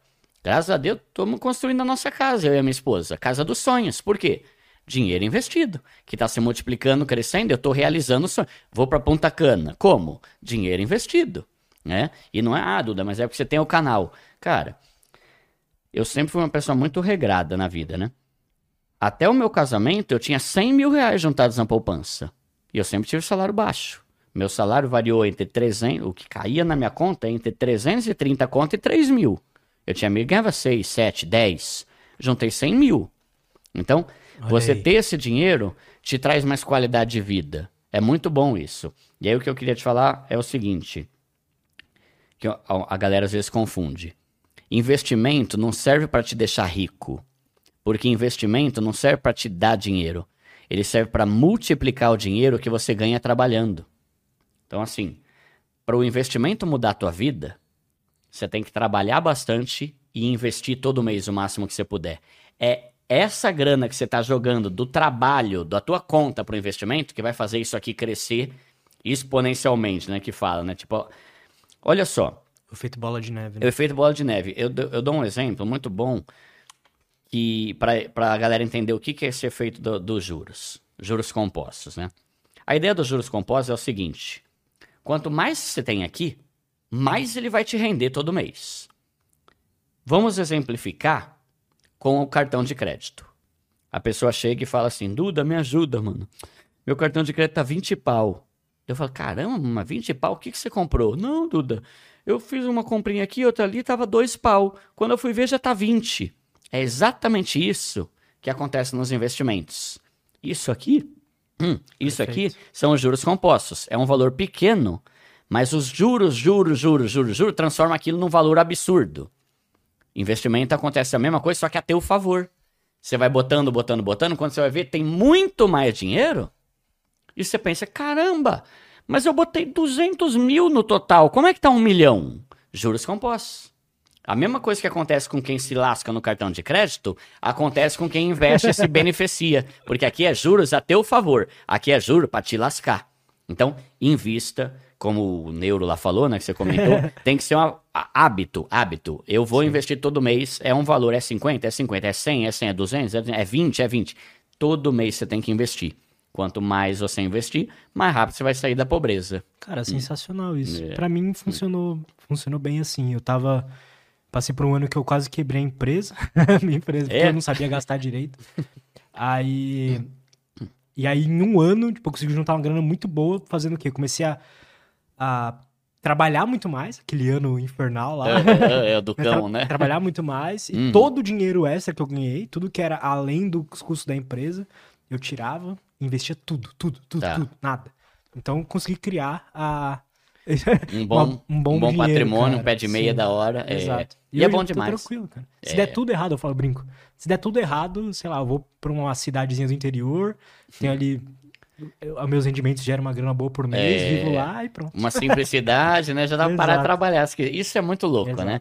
Eu acho que um dos maiores sonhos do brasileiro é poder parar de trabalhar. É. E o nome disso é liberdade e independência financeira. O que, que é independência financeira? É você não depender mais do teu emprego, do teu chefe chato para viver. Aí você pensa, pô, Duda, mas para isso eu tenho que ter milhões e milhões. Nada. Depende de quanto você gasta. Vou exemplificar aqui, arredondando os valores. Um investimento bom vai render em média 1% ao mês. A renda fixa está caindo um pouco, mas em compensação, o fundo imobiliário tal, você consegue ter uma média de 1% ao mês. Dá até mais, inclusive. 300 mil reais investidos, 3 mil caindo na tua conta. 500 mil reais investidos, 5 pau caindo na tua conta. 800 mil reais investidos, 8 pau caindo na tua conta. Se você for uma pessoa simples como eu, cara, eu tenho condição, tenho dinheiro, graças a Deus, a gente tá construindo, realizando ações, mas o meu custo, eu e a minha esposa, contando tudo, churrascaria, compra, mercado e tal, 4 pau. Com 400 mil já conseguiria me bancar hoje. Exato, cara. Pingando ali, né? Então, depende de qual que é o seu custo. Se eu vi um vídeo, eu fiquei abismado. O cara falou que não consegue viver com 60 mil por mês. Eu falei, caramba, você, você é o quê, velho? Você é o príncipe Charles, né? Que, que raio que você é? Eu consigo viver com cinco pau? Cinco pau eu vivo tranquilamente ainda sobra mil para eu fazer outras coisas. Mas eu quero mais. Então, por exemplo, se o cara juntar 2 milhões, 20 mil reais pingando na conta. Cara, com 20 pau, eu faço tudo que eu preciso, faço tudo que eu gosto e ainda faço uma viagem internacional todo mês. Exato. Entende? Depende do quanto a pessoa gasta. É o que você falou. Se o cara tá de boa, tem uma vida simples, vai pra uma cidadezinha do interior aí, mano. Uma vida simples, no meio do mato, gostoso e tal. Às vezes com 3 mil o cara vive bem, melhor que a galera lá do, do, da cidade, Exato. né? Então, tudo é questão de você se planejar. E não pense assim, ah, eu tenho que ter milhões. Cara, começa a juntar. Começa a juntar. Eu tinha feito umas, uns cálculos aqui, deixa eu ver se eu ainda tenho no celular. Só para você ter uma noção de quanto que uma pessoa tem que investir, mais ou menos, para conseguir juntar essa grana. Então, Qual grana? deixa eu ver aqui. Ó, por exemplo, ó. Se você investir 300 reais por mês por 15 anos, com uma rentabilidade de 10% ao ano, mais ou menos, Que é fácil de conseguir. de boa, trezentinho, tô falando, né? Em 15 anos você vai ter 120 mil, só que eu tô falando de 300 reais por mês, 300 por 15 anos. Peraí, Duda, se hoje eu tô investindo 300, ano que vem eu aumento para 330. No outro ano eu aumento para 360. Aí olha isso que louco. Se você investir 300 reais por mês por 20 anos, e a cada ano você aumentar 10%, ou seja, 2024, 300 por mês. 2025, 330. 2026, 360 e pouco. Aumentando um pouquinho Sim, sim. por mês. Depois de 20 anos, você vai ter meio milhão. Entende? E meio milhão já é grana pra caramba. Além de ter renda passiva pingando, você vai ter meio milhão para fazer o que você quiser. E Fora eu que tô... em 15 anos o cara pode fazer uma. Pode se dedicar a estudar e, e, sei lá, virar um. Sei lá, sair de um emprego mais mediano e ir para um emprego melhor. É um exemplo, por exemplo, que tem aqui, ó. Se você investir mil reais por mês por 20 anos, lá na frente você vai ter um milhão e seiscentos. 16 mil pingando na tua conta. Mil reais. Pô, Duda, mas você tá louco? Mil reais é dinheiro pra caramba. Tem gente que tá fazendo bico de Uber à noite e tira dois pau por mês. Você vai ter o dobro disso. Entende? Só que a questão é, a pessoa ela quer ter esse resultado sem ter que fazer o esforço. Da onde que eu vou tirar 300 reais? Pelo amor de Deus, velho. Aprende a fazer bolo. Um bolo que você faz por semana, você já vai tirar mais de 500 pau por mês de renda extra? Olha esse exemplo. Teve uma menina que também escreveu... Uma menina, ó. É, isso é uma menina... É, 18 anos, sei lá, mais ou menos. Ela falou que ela viu o meu vídeo lá de 52 ideias de renda extra. Olha o trampo dela. Ela compra aquele spot em doceria, que, sabe aquele spotão que vem pé de moleque, doce de amendoim, Aham. sei lá, esses bagulho? Ela leva pro trabalho e vende no trabalho. Ela não tem que trabalhar de fim de semana, não tem que trabalhar à noite, não tem que acordar mais cedo. Ela vai pro trabalho e leva esse pote. Aí ela tava vendendo aqueles cone trufado, que é tipo um, palho, um bagulho de sorvete lá de Sei. cone com um chocolate dentro. Ela tá tirando 150 por semana, 600 reais por mês. Qual que é o trampo dela? Nenhum, velho. É deixar lá. A galera vai lá na mesa, me vê um aí, me vê um, vê outro, vê outro. Tá vendendo pra caramba, a galera ajuda. O pessoal valoriza, isso é uma coisa que eu sempre falo. Não tenha vergonha de fazer renda essa, tenha vergonha de ser vagabundo. Cara, se ajuda, por exemplo, eu tava vindo aqui no trenzão, né? Aí agora no trem tá uma moda os caras fazer rap. O cara, não sei se você já viu, o cara bota um radinho aqui Aham. que faz um... Aí o cara vai criando, tipo, um, uma rima na hora. E você é malandro, você é magrelo e narigudo, você não sei o que lá, esse boné, não sei o que. teu." Só que o cara faz um rima da hora, né? E eu falei aqui, mas ele não ofende ninguém, né? Ele faz umas piadas. Você se compadece. Tem gente que não, mas eu fui lá e dei dois contos pra ele, sabe? Agora imagina que você tá no teu trampo, trabalha numa empresa multinacional, 200 funcionários, você bota um pote de doce de amendoim e vai vender o bagulho.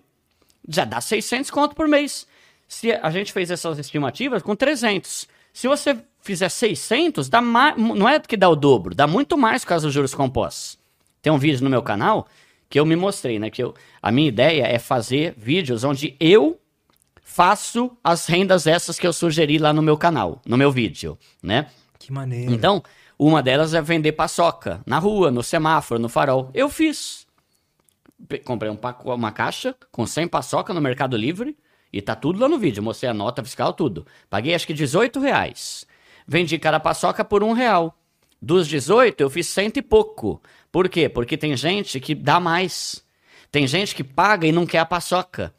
Em uma hora e meia, eu fiz 100, não lembro agora, mas tá lá no meu canal. Acho que eu fiz 115 reais de lucro, já batendo o desconto do custo, o Caramba, custo da paçoca. cara. Uma hora e meia por dia, 115. Se eu fizer isso uma hora e meia por semana, não é nem por dia, é uma hora e meia por semana, eu vou tirar quase 500 pau por mês de renda essa, vendendo paçoca. Ah, mas é vergonhoso. Você prefere ser pobre ou passar vergonha e vender a paçoca e mudar de vida, né? Então, são exemplos que a gente vai dando. Dá pra desenvolver dá habilidades, né, cara? Sim. Também. Edição de vídeo, vi que você colocou lá também. YouTube é uma mão na roda hoje em dia, né? YouTube Exato. acho que é uma das coisas mais incríveis do planeta, cara. Depois do Google ali, YouTube, você aprende o que você quiser, né? Tem, pode fazer um curso. Outra dica que eu dou é: você já pensou em mudar de profissão? Porque às vezes o cara tá lá, Duda, eu trabalho há 17 anos aqui, ninguém me valoriza. Você tá aí por quê há 17 anos? Ah, porque não tem nada. Já pensou em mudar de área? Já pensou em fazer um curso e virar manicure? Em, em fazer Uber? Em abrir sua barbearia? Em, sei lá, qualquer coisa que dê pra você fazer após o seu horário de trabalho e com o tempo aquilo virar o seu trabalho principal? Olha o exemplo que eu tenho. Tinha uma moça, Cleide ou Cleusa, não lembro o nome dela. Ela acho que era faxineira e começou a vender bolo como renda extra. Vendia lá bolo, fazia, vendia, levava, tal, a galera vai comprando fatia, fatia, começou a crescer, ela montou uma lojinha, aí vendia, vendia. É a dona da Sodier. Hoje é mais de 200 milhões de reais de faturamento ela teve em 2022 e ela começou com o quê? Vendendo docinho. Imagina quem não falou, nada, é vendendo docinho, que humilhação. Aí vai lá agora ela falar com ela lá. Um bolo de Vai lá. 200 é, quilos. é, é. E é isso, né, mano? É, é um passo, é um processo e dá pra você ir mudando aos poucos. Hoje mesmo vi um, recomendou pra mim um vídeo no YouTube de um cara. É, é, me parece que ele. Eu só vi a thumb, né? E o título. Nunca não assisti Hum. o vídeo, mas ele. No lado da thumb ele tava ali, ele era meio pedreiro, assim. Uhum. Na outra thumb ele tava programando. E ele falou como é que ele fez essa. Ele fala como é que ele fez essa transição, sabe? Caramba, da hora, hein? Maneiro. E é uma, e é uma mudança, né? É. Você pega, por exemplo. Ninguém tá falando que é fácil, né? É, exato. Vai, vai ter que fazer Mas- os seus corre. É possível, velho. É, eu fiz um vídeo também, ó, por exemplo, de algumas profissões que podem pagar mais do que o cara tá fazendo. Porque tem muita gente que ganha um salário mínimo. Hoje em dia, qualquer Uber ganha mais que um salário mínimo.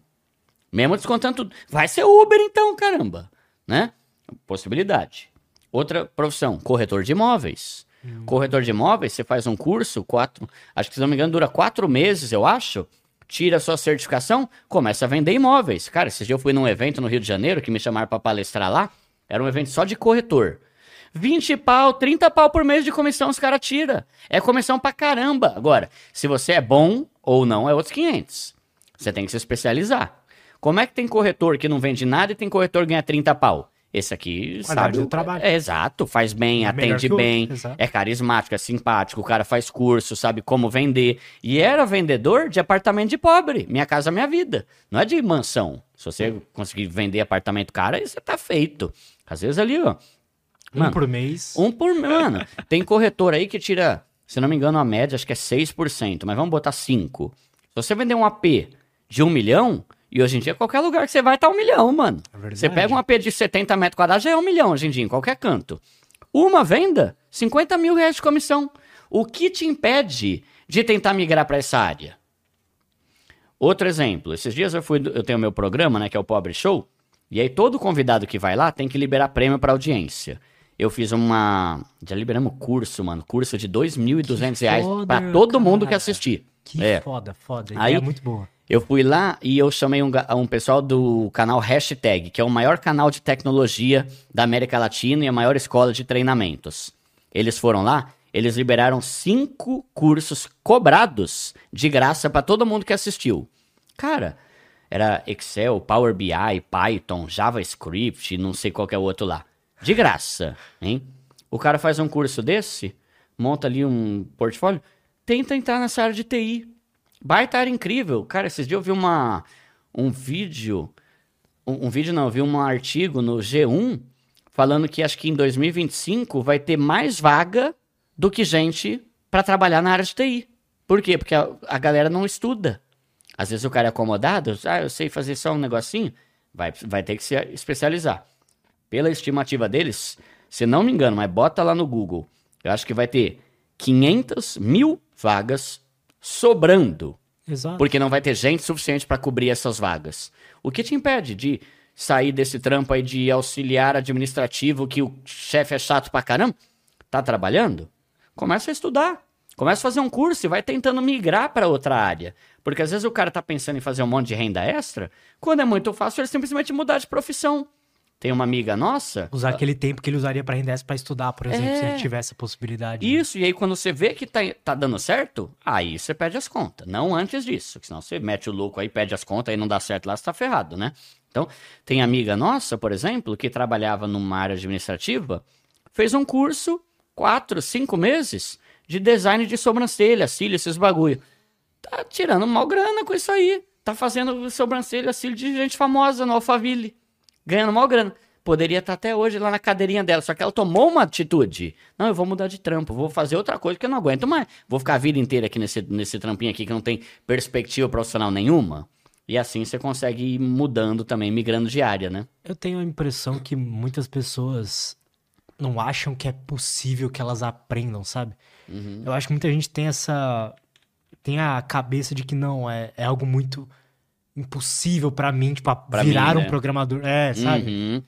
Não é para mim, tem, coisas assim. Para começar, né, tem várias áreas. Exato. Né? Você pode fazer um curso de manicure. Você pode fazer um curso de confeiteira. Cara, Exato. pega uma boleira boa, ganha uma grana brava, mano. Ganha uma grana do caramba. Porque assim, uma coisa é você vender bolinho simples. Agora, bolo de festa é caro pra caramba. E o custo dela é menor. Então ela tem um lucro muito grande. Às vezes Olha ali aí, o morango, o leitinho e tal é mais caro. Mas o custo por bolo, cara, dá pra você ganhar muita grana com isso. Às vezes você faz um curso de graça de confeiteira, ou que, que pague 500, mil reais num curso. Em um mês você consegue sair disso. Amigos meus que viraram barbeiros, sabe? Sei lá, tem muitas possibilidades. Mas é mentalidade, né? Não, eu sou pobre. Não, eu sou burro. Não, eu não tenho condição. Não, eu sou isso ou aquilo. Cara, sai disso, cara. Bora que a vida tá aí, né? E se você não tomar uma decisão, daqui a 20 anos você vai estar tá com as mesmas queixas e reclamações de hoje. Não estamos falando que é fácil. Só estamos falando. Ficar parado murmurando não vai mudar nada. Também então, é difícil, tenta... né? É, é, dif... é, é ruim do mesmo, é infeliz, é uma vida infeliz, né? Cara, falando nesse negócio de mentalidade, o que, que você acha de pessoas não das pessoas, mas da, da filosofia de que para você ficar rico, você precisa não, você não pode ter aquela mentalidade de escassez. Tá, cara, esse negócio da escassez é um papo que tá muito em alta. Os tem, coach. É, dos coach da vida. Tem coisa que eu concordo, tem coisa que eu não concordo. Uma coisa que eu concordo é o seguinte: a mentalidade de escassez é aquela mentalidade de pobreza, de viver só com coisa ruim, com coisa barata, de não evoluir, de não estudar, de sou. Me acostumei com a pobreza. Tá errado. Você não pode ser assim. Você tem que ter uma mente diferente. Tanto que lá no livro, Os Segredos da Mente Milionária, o cara fala: Eu tô falando de mentalidade rica e mentalidade pobre, não de pessoa rica e pessoa pobre. Tem gente que é pobre, mas tem mentalidade rica uhum. e consegue mudar de vida. Tem gente que é rica, mas tem mentalidade pobre e vive mal. Então, por exemplo, o cara, às vezes quando você muda de vida, é difícil mudar essa chave. Eu tô nesse processo ainda. A vida toda eu tive que me conter. Não, não gasta. Não, não compra. Vamos baixar a bola. Vamos simplificar. Economiza. Hoje, graças a Deus, eu não tô mais nessa fase. Só que ainda tem alguns resquícios desse tipo de pensamento na minha vida. Tipo, pô, Duda, você tem dinheiro, compra sabe? Então eu tô melhorando isso aos, aos poucos. Agora, o que, que eu não concordo com esse papo? A ideia de que se você é rico, você tem que gastar como os ricos. Se você é milionário, você tem que gastar como milionário. Se você é bilionário, você tem que gastar como bilionário. Se você é rico, você tem que ter carro importado, você tem que morar no Alphaville. Não, isso eu discordo totalmente. Por quê? Porque cada um tem um jeito, um estilo de vida, uma preferência e uma prioridade. Perfeito. Né? Tipo, eu. Eu sou uma pessoa extremamente simples. Eu poderia estar aqui com um Nike Air Max, um Apple Watch, um óculos da Oakley e uma camiseta da, da Hugo Boss. Poderia. Eu tenho dinheiro. Mas eu tô cagando pra isso. Isso não me atrai. Ter a casa que a gente tá construindo. Isso me atrai. E a minha casa, ela é uma casa do jeito que eu e a minha esposa queremos, que não é uma mansão, não é uma coisa luxuosa. É uma casa simples, mas com um quintal enorme, árvores frutíferas, piscina e churrasqueira para chamar os amigos. Alguém pode chegar para mim e falar assim: "Nossa, você não tá no Alphaville, isso é escassez". Não, isso não é escassez, isso é prioridade e preferência, estilo de vida, é o que eu quero.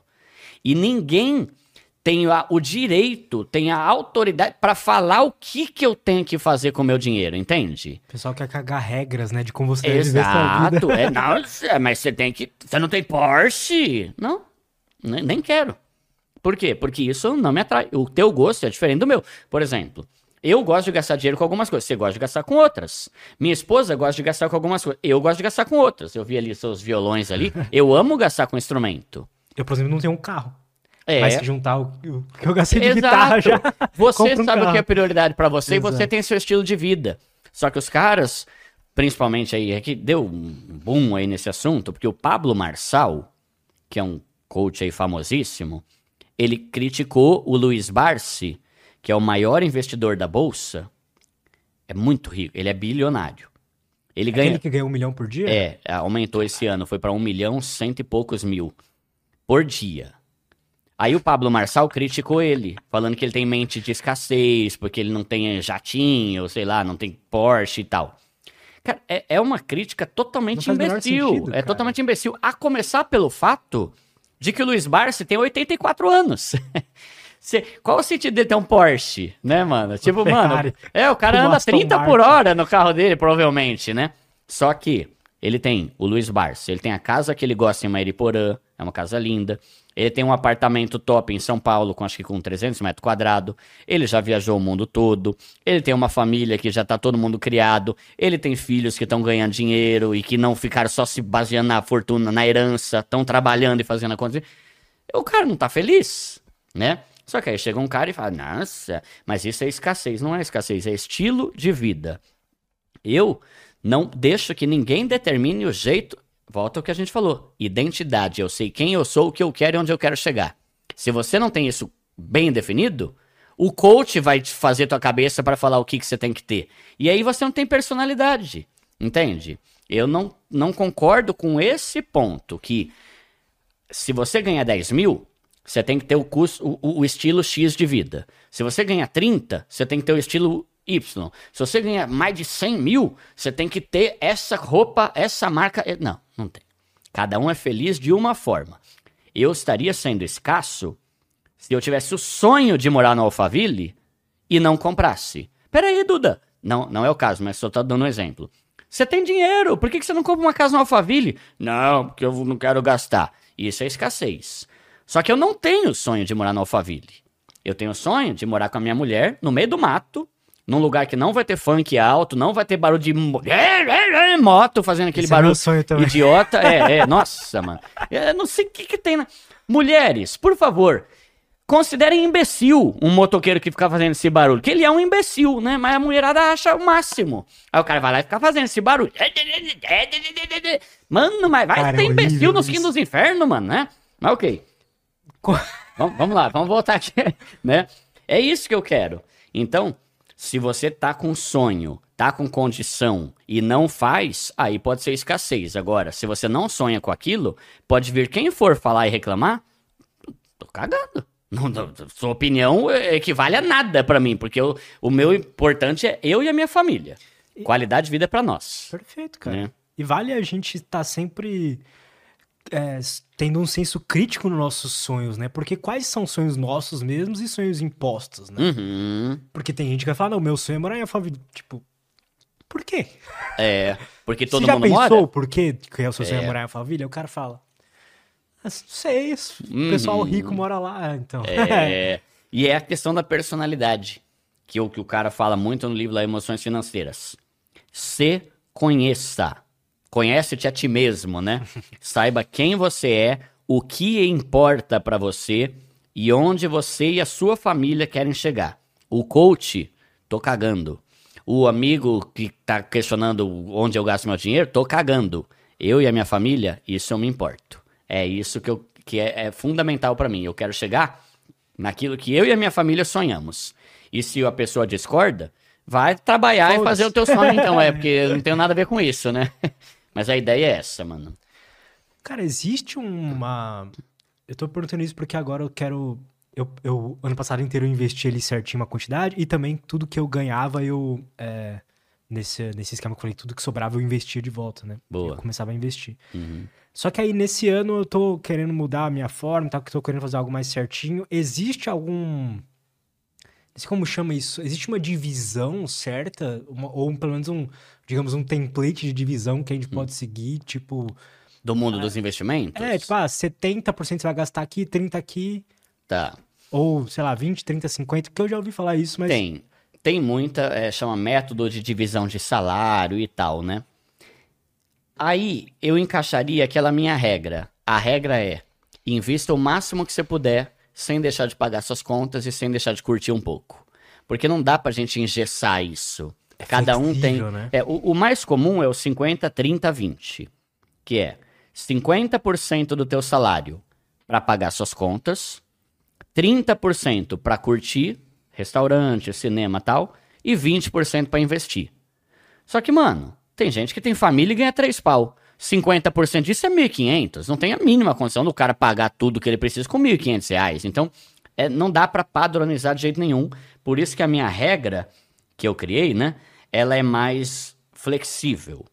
Invista o máximo que você puder, sem abrir mão de um lazer, quanto mais simples, melhor, porque sobra mais, e sem deixar de pagar suas contas. Quanto menos contas você tiver, mais investimentos você vai poder fazer também, né? Então, essa é a minha regra. Invista sempre, tente aumentar os seus aportes, que isso vai acelerar o seu enriquecimento, né? E agora, aonde investir que é importante a pessoa saber exatamente estudar. Aí entra também um outro alicerce da educação financeira, que é o investimento. Perfeito. Saber como investir, Perfeito. né?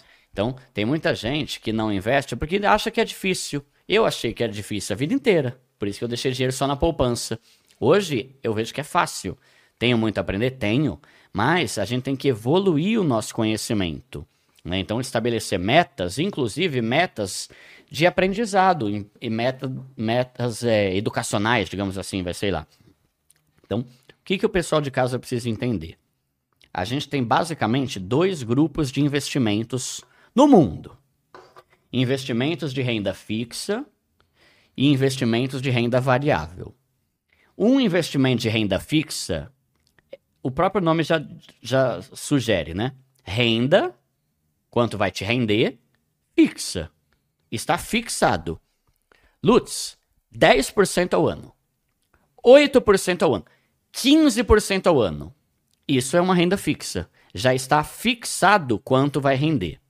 Esse tipo de investimento é o investimento mais seguro para quem está começando, porque aqui não tem oscilação. Eles vão pagar, faça chuva, faça sol, pode vir pandemia, guerra na Ucrânia, o que for, eles vão pagar aquilo que estão prometendo. Exemplos: poupança, caixinha do Nubank, porquinho do Banco Inter, cofrinho do PicPay, contas digitais, CDB, LCI, LCA, letra de câmbio, tudo isso, tesouro direto, tudo isso é investimento que você bota a tua grana e você vai receber o que eles estão prometendo. E desses, a poupança é o pior, porque ela rende pouco. Só que ninguém nunca contou isso pra gente. É o pior. Então, por exemplo, você vai ter renda fixa que rende 7% é a poupança ao ano. Você tem renda fixa que rende 10. Tem renda fixa que rende 12, 15, 18. Então, tudo isso é renda fixa. E aí aqui, o legal, por que, que é bom para quem está começando? Na maior parte das rendas fixas, existe um seguro chamado FGC, que é um seguro que, se o banco quebrar, eles te devolvem o valor que você tinha lá, até 250 mil. É grana pra caramba. Então faz de conta que você tem 50 mil investido num CDB do banco X. Ai, Duda, morro de medo. E se quebrar esse banco? Tranquilo. Tá coberto pelo FGC. O FGC vai te pagar esses 50 mil, assim como um seguro de carro. Se uhum. roubar, te devolve o dinheiro. Mesmo princípio. Então, investimentos que têm cobertura do FGC, poupança, caixinha, porquinho, cofrinho dos bancos digitais, CDB tem, LCI, LCA, letra de câmbio. Então, percebe que todos esses são tão seguros quanto a poupança, só que rendem muito mais. Renda fixa. Do outro lado, a gente tem a renda variável. O próprio nome já dá a entender. Renda, o quanto vai render, varia. Varia para cima ou para baixo. Então aqui você já precisa estudar. Porque aqui tá bom, vai dar bom. Ah, e se quebrar, número, tem seguro, tá, é, quero, bota lá, né? Até 250 mil, se der ruim, te devolve. Acima disso já não. Agora aqui, você bota uma grana, não tem garantia nenhuma de que vai subir ou que vai descer, que você vai ganhar ou que você vai perder, que você vai ganhar muito ou pouco ou que você vai perder muito ou pouco. Claro que quando você vai estudando, você vai entendendo mais. Então, alguns investimentos aqui: ações, fundos imobiliários, criptomoeda, dólar, ouro. Por exemplo, vamos pegar o dólar. O dólar bateu R$ 5,60 esse mês. Aí no mês seguinte, dólar caiu para 4,80. Por quê? Porque varia. Exato. Varia. É a mesma coisa uma ação. O que, que é uma ação? É quando você investe numa empresa. Ah, vamos dar um exemplo aqui. Faz de conta que o Lutz Podcast abriu capital lá na Bolsa de Valores e agora a gente pode investir uma grana no Lutz. Se você estiver estourando, Uhul! Só gente famosa, altas visualizações ganhando pra caramba. Quem comprou ações do Lutz vai ganhar. Se você tiver uma caganeira, ficar um mês sem postar e caiu ali, quem investiu vai perder dinheiro. Veio uma pandemia, caiu o canal, entende? Sim. Você está investindo numa empresa e uma empresa tem altas e baixas. Lembra que a gente falou? Um milhão e meio quase de empresas faliram na pandemia. Se uma dessas empresas alguém tinha investido ações nela, perdeu dinheiro. Então aqui exige muito mais conhecimento. Só que qual que é a diferença? No mundo dos investimentos, a gente tem um negócio chamado prêmio de risco. É o prêmio que você ganha por aceitar correr risco. Então, Quanto assim. mais risco, mais prêmio possível. Né? Maior a rentabilidade. Vamos pegar um exemplo. Renda fixa é da hora? É. Eu amo. É, é para quem tá começando, é por. Nem pense em vir para renda variável se você tá começando. É aqui e ponto final. Só que aqui você vai ter uma rentabilidade de 10, 12% ao ano. Não vai, não corre risco, mas também não é mais do que isso. Até pode ser em alguns casos, tá? Mas simplificando aqui, é basicamente isso. Agora aqui, você tem risco. Só que, por exemplo, teve ações acho que a ação da Cirela, por exemplo, valorizou 100% ano passado. 10 vezes mais do que a renda fixa. Quem investiu na Cirela aumentou muito a grana, dobrou em um ano que tinha. Quem botou lá 10 mil, no ano seguinte estava com 20. 100 mil, 200. É, uns oito meses atrás eu investi em NVIDIA, uma grana, hum. consegui nossa, deu bom. é área de tecnologia, isso é muito é bom, eu, de computação, é né? É o que eu sempre... Eu sabia que aquela empresa ia é, subir muito. Sim, e, e aí você vê, Aqui, na renda fixa, você bota seu dinheiro e tá bom. Vai. Aqui você já tem que saber onde é que você está investindo. Exato. Será que investir na Nvidia tá bom? Será que investir no Google vai ser uma boa? Será que investir na Casas Bahia? Só que aqui tem a questão da empresa que você está investindo e tem a questão do mundo, da macroeconomia, Exato. por exemplo. E, e de cagada. Vamos pegar um exemplo? Americanas.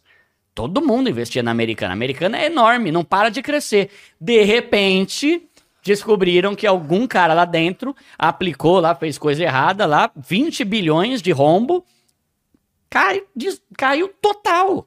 Quem tinha, quem tinha muito dinheiro na americana se ferrou bonito no ano passado, né? Então, você precisa estudar aqui. Aí vamos pegar, por exemplo, criptomoeda, que é um negócio que eu gosto muito. Para quem estuda, é muito bom. Para quem não estuda, você vai se ferrar. Bitcoin no ano passado valorizou 170%. 17 vezes mais do que a, que a renda fixa.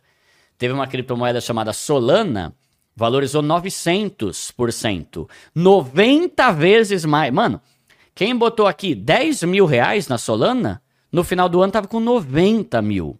É o prêmio de risco. Você aceitou correr o risco. Exato. Assim como teve cripto que deu bom, teve cripto que deu ruim. Assim como teve ação que deu bom, teve ação que deu ruim. Por causa de erro, por causa de problema, por causa de guerra, pandemia, peda- gasolina, o que quer que seja. Aqui tem que Então, investir no que você conhece, né, cara? conhece e estudar. Então, aqui é muito mais fácil você enriquecer aqui. Só que o custo vai ser o quê? Estudar. Estudar para não fazer asneira. Então, começa pelo arroz e feijão para depois você vir para cá. Não tem ninguém que tá multimilionário que investe só na renda fixa. Só que aqui é o mais seguro. Então, por exemplo, hoje aí a gente tem os perfis de investidor. A gente tem três perfis de investidor: o conservador, moderado e o arrojado ou agressivo. O que, que é o conservador? Duda, eu vou investir, mas eu não quero perder nada. Pelo amor de Deus, esse dinheiro aí ganhei da herança lá, não posso perder. Tudo na renda fixa. Aqui rende menos, só que não tem risco. Moderado, é o meu caso. Eu sou moderado. Eu também. É. 50% do que eu tenho tá na renda fixa. Os outros 50% eu divido entre criptomoeda e outras coisas. Tô correndo risco aqui. Se tudo der ruim, tô garantido aqui. Tá de boa. Meu dinheirinho ali, ó, a maior parte ali tá na renda fixa. Exato. E o agressivo é o cara que ou ele é muito burro ou ele é muito inteligente. O muito burro é o cara que vem pra cá e bota tudo aqui sem saber o que tá fazendo. O muito inteligente é Faz o cara que estuda. É, é, o cara faz uma semana de, de curso e acho que já manja, né? Cara, por exemplo, o Luiz Barsi. O Luiz Barsi, ele é 100% ações. Ele deixa tudo aqui em ações. Nem fundo imobiliário ele gosta. Que legal. É o cara mais rico de- de- da bolsa. Um milhão por dia. Só que tá tudo em ações. Só que o cara faz isso há 60 anos. Sei lá quantos anos, tô chutando aqui. O cara manja muito, Ele né? teve uma taxa de acerto alta durante a vida, né? Teve. Com certeza, ele errou, mas assim, ele é um cara que estudou muito. É, né? sim, muito. É que nem o Warren Buffett, né? O Warren Buffett, ele teve uma média de 20% de rentabilidade ao ano, só que ao longo da vida toda, né? Às vezes você acha um investimento que rende 20% ao ano, só que década de cinco- 60, 70, 80, anos 2000, 2000, você conseguir ter uma média dessa, você, milhões. O cara tem, acho que Olha o tanto de coisa que ele passou, né? Acho que ele cara? tem meio trilhão, se não me engano. Ele tem tipo 100 bilhões de dólares, que dá 500 bilhões de reais. Meio trilhão. Nossa. É ridículo, né? Absurdo. Mas o cara Nossa. estudou muito. Então o grande erro é o brasileiro é desesperado para ganhar dinheiro. E eu entendo, trabalha que nem uma mula para ganhar uma merreca, você quer ganhar muito. Aí você vê um jogo do Tigrinho prometendo um bagulho você vai lá e investe, vai perder. Você vê a Mega Sena pagando 300, 400 milhões. Mano, que louco, vou lá, não vai ganhar. Né? Então, trabalho, simplicidade e investimento. É a jornada para o enriquecimento. Vai com calma, processo, vai estudando, vai fazendo, vai trabalhando, vai investindo. Tua vida vai mudar, é inevitável. Só que tem que ter a paciência do processo, né? Cara, perfeito. Hum. É. Perfeito. Isso aí. E aí estão conseguindo mudar a vida de muita gente aí com esse tipo de dica, né? Que às vezes, assim, não é. Nossa, que chave, que milagrosa. Não, é óbvio. Só que é óbvio que às vezes a pessoa tem preguiça de fazer ou simplesmente ignora, porque não, não, eu não quero ter esse ano do cão. Eu não quero fazer uma renda extra, eu não quero investir.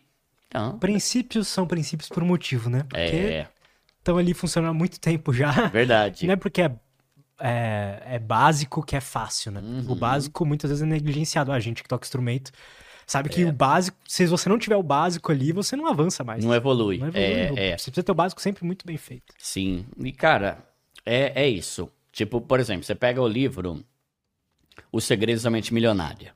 Baita livro top, eu gosto muito. Já vendeu mais de 2 milhões de cópias. Todo mundo ficou rico? Não. Ler não muda a tua vida. Fazer curso não muda a tua vida. Fazer, transformar em atos vai mudar a tua vida. Tem gente que, por exemplo, eu vou lá e falo assim: ah, porque você tem que ter uma reserva de emergência. Ah, eu já sei disso. Não, não tô perguntando se você sabe, eu tô perguntando, cadê tua reserva? Entende? Todo mundo, ah, todo mundo já sabe. Tá, mas saber não muda a tua vida. Ter a tua reserva muda.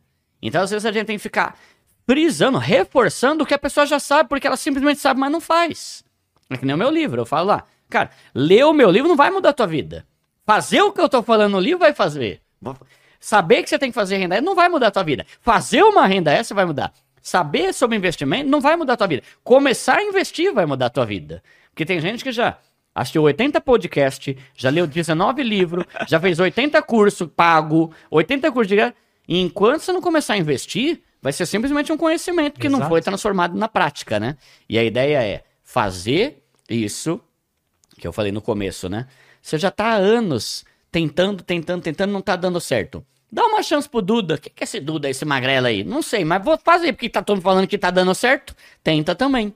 E eu fico muito feliz, Duda, sabe por quê? É da hora quando você não tem que convencer a pessoa que tá dando certo. Quando a gente tem canal no YouTube e Instagram, é só as pessoas lerem os comentários. Exato. Vai ler. Pega o meu li o, o primeiro vídeo, vai, por exemplo, que viralizou. Como, amorti como que tá um apartamento de 30 anos em 3 anos? Cara, às vezes eu tô meio pra baixo, tô meio triste. Eu vou lá só pra ficar feliz lendo nos comentários. É todo mundo falando que mudou a vida delas aquele vídeo. Vai ver o vídeo 52 renda extra. Tem sempre o grupo da, da gente que fala: é, brasileiro já trabalha, brasileiro já é isso, aquilo. E o pessoal que tá dando testemunho, depoimento, falando: mano, deu certo, mudei, virei empreendedor. Tem dois grupos: o do que reclama e o do que faz acontecer. Vai ver o vídeo lá. Como sair da pobreza até 2025. Você vai ver que tem gente que vai falando, nossa, não, não é assim que funciona. O sistema, aí o político, o, o presidente não ajuda, não sei o que lá. Caramba, vai falar ladainha lá adiante, vai trabalhar, caramba. Vai ser legal lá que você É? vai levar o, o Clóvis pra falar de estoicismo Vou lá. tentar, mano, nossa. E ele vai falar algo interessante, que, por exemplo, por que, que a gente tem que se preocupar com coisas que estão fora do nosso controle? A gente não controla quem tá no poder, a gente É, não controla é. a economia, a gente controla nosso comportamento. Boa, é boa. a única coisa. E, é- e a E galera como lá... você enxerga as coisas também, né? Sim, e a galera tem essa tendência de terceirizar. Porque não quer assumir pra si. Ah, o problema é o governo. O problema é o sistema. Eu não manjo nada porque eu não aprendi na escola. Tá, e hoje, quem é que te obriga a assistir a Fazenda em vez de assistir um podcast de finanças? Quem é que te obriga a assistir jogo de futebol, 80 jogos por semana, mas não assistir meia hora ou não dedicar meia hora pra ler um livro? É, a opção é tua, né? Então, se você realmente está interessado, você vai mudar algumas práticas na sua vida. Continua vendo Big Brother, assistindo o jogo, mas dedica meia hora. Mano, 30 minutos por semana para assistir um vídeo de educação financeira. Tua vida vai mudar. Mas a, a decisão é dela, né? É o que você falou, né? O, o que é incontrolável, deixa lá. O que você pode ser protagonista, Manda traz para si, manda ver e faz acontecer, né? Cara, e- esses três pilares que você disse, o trabalho, a simplicidade o investimento, foi o que mudou minha vida, assim. Em primeiro lugar, o trabalho, quando eu comecei a fazer frilas e coisas assim, comecei a ganhar mais. Só que eu ainda não tinha entendido a parte da simplicidade, então eu gastava tudo. Mas aí depois eu entendi, vi que aquilo lá não me deixava feliz Hum, e diminui um pouco meus custos também. tá. Passei um tempo ali vivendo, morando numa sala comercial, porque aqui em São Paulo, você sabe, apartamento é caro de alugar. É. Mas é. sala comercial dava pra pagar 600 pila. Uhum. Ué, fiquei um ano ali na merda, consegui juntar um dinheiro e comecei a investir depois disso. E é coisa que você não se arrepende de ter feito, né? Que Não. foi essencial pra você chegar hoje, né? Pelo contrário, aquilo. A merda forja, né? É legal passar por merdas, assim. É claro, tem níveis de merda, né? Mas Uhum. É, depois você geralmente vira um ser humano melhor. E aí não tem, É. não tem dinheiro que pague isso também. É, e é o importante é aprender com os erros. Isso é uma coisa que eu falo muito, né? Se você puder aprender com os erros dos outros, melhor ainda. Né, Tem até aquela frase lá naquele provérbio chinês que eu dei uma adaptada, né? O sábio aprende com o erro dos outros. O inteligente aprende com os próprios erros. E o jumento não aprende de jeito nenhum, mano. Nossa, o cara tá faz 20 anos fazendo as mesmas cagadas e não aprende. Pelo amor de Deus. mesmo. É burro mesmo, vai Merece. ser burro. Mas...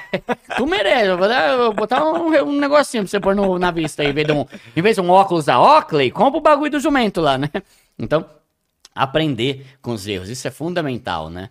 Muita coisa que eu falo no canal, eu tenho aprendido com livros. Mas muita coisa que eu falo, eu aprendi com a vida. Mano, isso aqui deu certo? Não, não deu. Viver desse jeito deu? Não. Ostentação foi bom? Não, não resolveu nada. Ter esse estilo de vida mudou em alguma coisa? Não. Me preocupar com os outros foi bom? Não. Continuo Exato. cagado, lascado nas dívidas. Não, não é hora de eu começar a me preocupar comigo, com a minha família, em vez de preocupar com os outros? Então, é questão de você se examinar e falar, mano, o que, que eu tô fazendo de errado, velho? Caramba, eu tô com, sei lá, vai, a pessoa aí, 48 anos. Não saio nunca de.